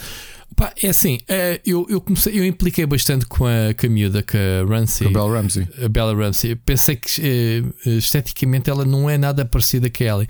Agora, agora vê-la na série, a atitude dela adorei. Acho que ela é, é, tipo bebida BDS. Eh, eu lembro dela no também. Game of Thrones que era tal e qual. Eu acho que já, agora percebo porque é que a foram buscar. É mesmo pequena rebelde. O, uh, o comentário, o comentário, o comentário a, a, a, interpretação eu acho que está boa e, e é muito boa. E eu tenho pena que tanta gente andasse a falar-me, ah, ele vai ser horrível, não tem nada a ver, mas vi muitos comentários não, desses. Eu, eu, mas eu, vamos lá ver, eu não, não ando por aí a dizer que, que é horrível. Eu acho, acho, que a miúda não é nada parecida. E, aliás, pá, eu acho a miúda feinha e ela não, como personagem nem é, nem é até bonita, não é? é uma criança bonita. E ela é, é assim um bocado esquisita, pá, a miúda não se encaixa no perfil, porque tu, tu associas muito, queres que ela não, fazes sempre o exercício, estás a ver um personagem de videojogo, quem é que é o ator, é pá, yeah, tu tu vais querer uma Sim. réplica. Enquanto que o Joel está muito parecido. Acho que o Pedro Pascal, acho, o nosso tá grande ótimo, amigo tá. Pedro Pascal, está Ana, muito Ana parecido. Torv está espetacular sim, no papel. Sim, sim, sim, sim, sim. Eu gosto muito dela e acho que ela está espetacular no papel. Mas é engraçado, de início, quando ela aparece com o olho com o olho em baixo. Eu estava a olhar para ela assim, epá, que não, não estava a conseguir situá-la. De repente tive de ir ver quem ela era. Assim, ah, então, já sei quem. Então. Não me estou a lembrar, eu ouvi, vi o. Como sabes, estive a ver o Fringe. Tempo. Sim, há pouco tempo viste o Fringe, yeah. Eu por acaso lembrei-me logo dela. Mas ela está, está um bocado, obviamente, mais envelhecida, né? Também. E a caracterização também faz um bocado. A caracterização, pronto. Eles tiveram que fazer também o trabalho de 20 anos no Joel, né? O Pedro Pascal também teve ali algum, algum arranjo para, para envelhecer, né? Olha, uh, gostei muito do setting, vi aquela cidade mesmo uh, pós-apocalíptica, aquela zona da quarentena está muito bem. Uh, uh, mesmo tipo de azulejos, de, das, das, paredes, está muito parecido com o jogo e ao mesmo tempo está muito bem recriado. acho que pá, ainda não fui ver as comparações que eu acho que já andam por aí, vou ver amanhã. De, Até o quarto, pelo menos, quarto, faz exato, muito lembrar a ideia. O quarto, o quarto da miúda está, se eles fizeram esse easter egg, é igual ao do jogo. Uh, pá, coisas muito giras, muitas giras mesmo. O quarto de Joel parece muito parecido com o do jogo. O do, do jogo. jogo. Ok. Uh, achei piada quando há uma cena muito súbita, súbita muito um, sutil, muito subtil, uh, que é quando a miúda vai depois de apanhar o cão, vai à casa dos velhotes. Não, mentira. Quando a miúda passa à tarde na casa dos velhotes, está a fazer os trabalhos de casa e tens a velha por trás. Sim, sim, sim, sim. A fazer assim uma mudança de cara e tu pensas, hum. Pá, tu não percebes, tu não souberes, tu estás a tentar os personagens, né? os tiques, tu, mas isto são zombies, assim, não são zombies, já, já vais perceber. Eles não mostraram muito, não, mostraram, mostraram aquele na parede. Pronto, yeah. E ela, eu assim, são os fungos, a tentar explicar à Mónica a cena. Um, Agora, acho que a série está muito gira. Uh, o primeiro episódio deixou-me cheio de vontade. Lá está, eu fui spoilado, 80, eu fui spoilado, desculpa. Eu, eu já estava spoilado 80% da história. Só os pormenores. Um... O que enchem pelo caminho, acho que funciona bem. Lá está, porque também tens de fazer alguns. Tens de dar algum contexto para. É isso. É isso. Uh, eles podem, podem expandir uh, diálogos, histórias que não, que não fizeram. Agora, a pergunta que eu faço: isto é um projeto para quantas seasons? Vai-se agarrar ao jogo? Vai-se depois desprender do jogo? Vai, vai aproveitar para encontrar o que é que se passa entre o, o Last of Us 1 e 2, que é um grande salto temporal? Estás a ver? Isto tem muito potencial para explorar a série e, e chegar a um momento em que tu. Em que tu largas o jogo, ou seja, será que esta primeira temporada é o primeiro jogo ou não? Estás a ver, Ricardo? É essa a minha, a minha sei, curiosidade. 8 ou 10 episódios? Não sei, não sei quantos é que são. Não sei. Independentemente disso, acho que vai ser a série sensação deste ano. Sim, sim. Obviamente que o selo e... de HBO, não é? Logo quando vês aquele símbolo de início, pensas, oh, isto vai ser. A, mas a qualidade está muito boa. Eu acho que é, novamente, é daquelas séries que não interessa se jogaste ou não porque vais ter muitos milhões de pessoas que vão, vão adorar como série. Mas lá está, yep. é daquele, também é daqueles casos em que o original também já é tão cinematográfico que dá só o luxo de poderes te calcar eh, Sim. sequências inteiras, não é? Porque aquela Sim. sequência deles no carro, assim, ok, isto é. Sim, eu por acaso fiquei muito admirado de, de, do agregado na Rotten Tomatoes a dar a quase nota máxima Uh, o jogo estava com 98% em 80 e tal críticas, ou seja, foi mesmo o pessoal todo uh, adorou, adorou, adorou a série. Eu, eu, estou a gostar, estou a gostar bastante deste primeiro episódio. Eu fiquei um bocadinho a pensar, bem, mas há malta a dizer que já viu os episódios todos, lá está o screen, não sabia se havia só o primeiro, se estava tudo disponível. Pronto, já sei que vai ser a minha série semanal. Agora estou na dúvida, estreou domingo ou segunda, Ricardo? Eu pensei que tivesse sido hoje, mas não, acho foi, que foi, foi hoje. Não, depende do. Eu acho que depende do fuso horário. Do fuso, ok. Pois. Mas é a segunda oficialmente. É a segunda oficialmente, sim. Então vai ser o um episódiozinho antes de virmos gravar. Se alguém se atrasar, é já sabemos. É, é, o nosso. Já tivemos outras séries assim, não já? Eu, por acaso, este, como sabia que era, era, era grande, o episódio era uma hora e um quarto, era uma hora e tal, era quase um filme. Assim que eu saí do trabalho, eram sete. Disse à Mónica: Olha, temos que, antes de jantar, começar a ver. Eh, que eu preciso falar disto logo no podcast. Logo, ok. E começámos a ver. Fui jantar, era nove da noite, Ricardo. Vimos tudo de seguida. Éramos para fazer uma pausa a meio para jantar. Não, só, só, só levantámos. E ela assim: Oh, Rui, tu estás-me a pôr isto. Eu sabes que eu não consigo ver coisas de terror à noite e zombies. E eu vou. Não, vai tranquilo, vais curtir. E ela, ah, pronto. E gostou? Quando vê aquilo que acontece à vida e não sei o que, pensou, ah, é isto, é, isto que és que eu vejo, meu fogo, não, não vou dormir. outra vez, eu que já vi, a Ana, e aliás, ficámos os dois com as lágrimas nos olhos porque é muito duro, meu fogo. E é, está muito bem interpretado o desespero, do, é. o desespero do Pedro Pascal, está muito bem. Claro, o gajo é bom. O gajo é bom, muito bom. Aliás, é, gostei muito de ver o. Foi mesmo colada do jogo, meu, impressionante. Sim, gostei muito de ver o Oscar Isaacs a fazer de irmão dele. Uhum. é piada, eu sei que quis dizer essa. Porque é assim, eu estive a ver o, o nosso amigo Diego Luna ontem no Andor, portanto, está lá, estão lá todos. e vai fazer um cameozinho também. Oh my god, o Oscar Isaac. Há de aparecer lá mais para a frente. Aliás, o irmão dele, o Tommy, ainda não apareceu. Uh, pois, porque é como no jogo, ele agora só o encontra mais para a frente tu dá spoiler do jogo, malta. O jogo já tem mais de 10 anos, portanto, orientem-se. Orientem-se, devo-vos dar spoilers da série com sou, o jogo. Sou capaz de, ver, de continuar o jogo só para fazer uh, speed Para saberes a história, para precipitares. Mas percebeste, tu ainda não sabias no jogo qual era a importância da, da criança? Sabia. Ah, Sim, sabias. Já sabia. Uhum. Muito bom. Ricardo, estamos falados então de recomendações? Uh, ah, não, tu ainda não, tens. Não, então, isto é assim. Olha, Vamos começar por uma coisa, só para tirar já isto do ar. Uh, nós começámos a ver o, o The Bear na segunda-feira e acabámos na terça. e já agora o, o, protagonista recebeu o Globo de Ouro de melhor ator já principal. Sei. Sim, sim, sim. Totalmente merecido. Uh, The Bear é dos, das melhores séries eu, eu, que, que, que, vi nos últimos anos, de longe. É tão bem escrita, tão relacionável no meio daquele caos todo. É, e acho que é daquelas séries que tu começas a ver e não, não paras. Outra, esta é minissérie, também são só oito episódios. Eu aconselho vivamente a ver e, e admito que fui vê-la.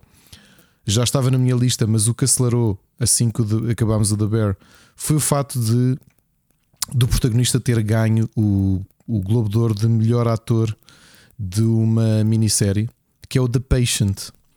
O The Patient com o Steve Carell é passado, a série é passada praticamente toda dentro de um quarto. E sem fazer grandes spoilers, o que acontece, aliás, porque está na capa, está no cartaz do, do filme, da série, da minissérie, aliás.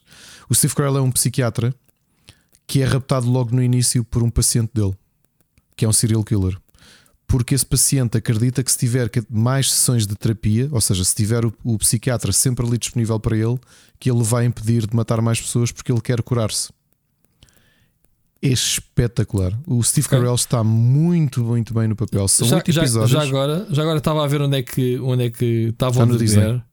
O The está, está no Disney e o, e o Patient também. São os dois pois, da FX. Já, já estou a adicionar. Portanto, vou... vejam os dois de seguida. São, são também episódios de 22 minutos. O The Patient.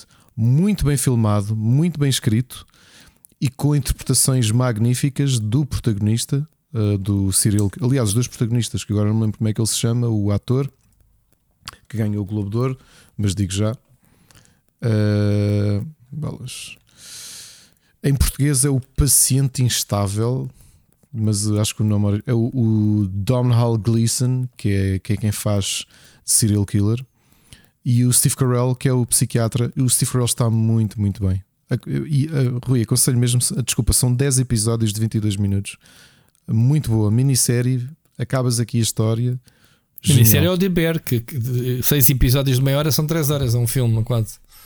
Uh, não, mas o da Bear tem continuação, este não tem, este acaba mesmo aqui. Uhum. Ok. okay? Uh, depois, por sugestão do Miguel, e está na net, ok? Foi a única forma de encontrar e não é fácil. Comecei a ver o documentary now uhum. do Fred Aniston, do Bill Hader e do Seth Meyers. É. É, é de humor, mas eu acho que é mais do que isso. Eu acho que é para quem gosta do formato de documentários, aquilo que eles fazem é de mestre, porque eles apresentam, eles reinterpretam documentários, fazem documentários ficcionais. Já agora o programa é apresentado pela Ellen Mirren, hum. que no início do episódio aquilo é como se fosse a quinquagésima temporada do Documentary Now. E ela apresenta o documentário que vai ser apresentado nesse dia e que pode ser dos anos 20 até à atualidade. Portanto, é quase como se fosse um, um, uma viagem antológica por, por documentários. Onde o Documentary Now é realmente genial, é um, uma antologia do humor por esta malta do Saturday Night Live, mas é sobretudo um grande exercício pela forma como eles mimetizam os tiques, a filmagem, uh, os planos dos documentários que estão a, a parodiar, digamos assim. Okay? Isto é tudo mockumentaries, é tudo ficcional. Okay. Por exemplo, há um documentário a preto e branco uh, dos anos 20 que é, que é sobre um esquimó. E esse documentário é gozar com um documentário que existiu mesmo, com um filme que existiu mesmo. Epá, mas eles imitaram também, foram filmar mesmo para, para a neve. Imitaram tudo muito bem. O primeiro agarra-nos logo, porque é, é um documentário passado nos anos 70 numa casa completamente podre, cheia de gatos, em que vive uma, a mãe e a, e a filha. A filha é o Bill Hader e a mãe é o Fred Aniston. E portanto, isto dito assim parece uma coisa meio paródia, mas não é. Aquilo está gravado, está filmado com um tom de documentário dos anos 70, porque há dois realizadores que vão para casa delas para mostrar como é que é a vida daquela, daquela meia da filha que vive numa casa nojenta em que toda a gente da aldeia ou do, da vila um, não fala com elas e, e a polícia está farta de ameaçar que vão processar ou vão, vão pôr uma ordem de despejo porque a casa está mesmo em ruínas. Eu acho difícil chamar isto humor, portanto, são mockumentaries. mas não é aquela coisa tipo Saturday Night Live em que tens piadas atrás de piadas. Eu acho que a escrita é muito subtil. São os pormenorzinhos que tu apanhas assim. Fogo, isto está, parece mesmo um documentário dos anos 80 sobre um assassino ou um documentário dos anos 70 sobre uma banda de rock que não existe. Está mesmo, mesmo bem feito. Está, está mesmo. Eu não. Eu tenho visto isto de forma. Já vou para a segunda temporada. Está bem que são só seis episódios por temporada, mas comecei sábado à noite. Ok, e agora vamos desligar e eu vou continuar a ver, porque estou mesmo, mesmo agarrado.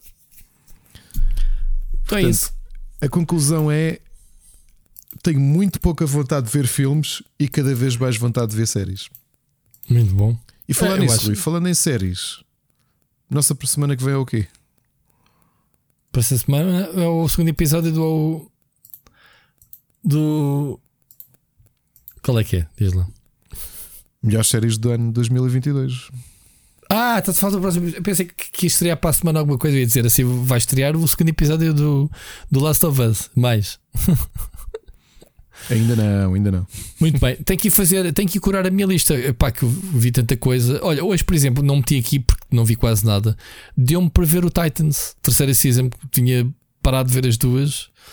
Uh, e a ver se agarrava o, o spin-off com. Como é que se chama o grupo que apareceu no Titans? Que tu me falaste? Que é o Doom Patrol? Do Doom Patrol também queria não precisas, ver. Podes saltar logo para o Doom Patrol. Eu sei, mas pronto, sabes que eu gosto de fazer check às cenas uh, que deixei para trás, então estava a ver, estava a precisar de, de ver, uh, pronto, começar uma coisa nova hoje e foi isso. Uh, mas agora se calhar vou passar ao ver, tu, que tu falaste tão bem, vamos ver. Ricardo, boas séries, bons jogos, vai lá ver o documentário now, ouvimos para a semana. Um grande abraço. Ouvimos para a semana, um grande abraço.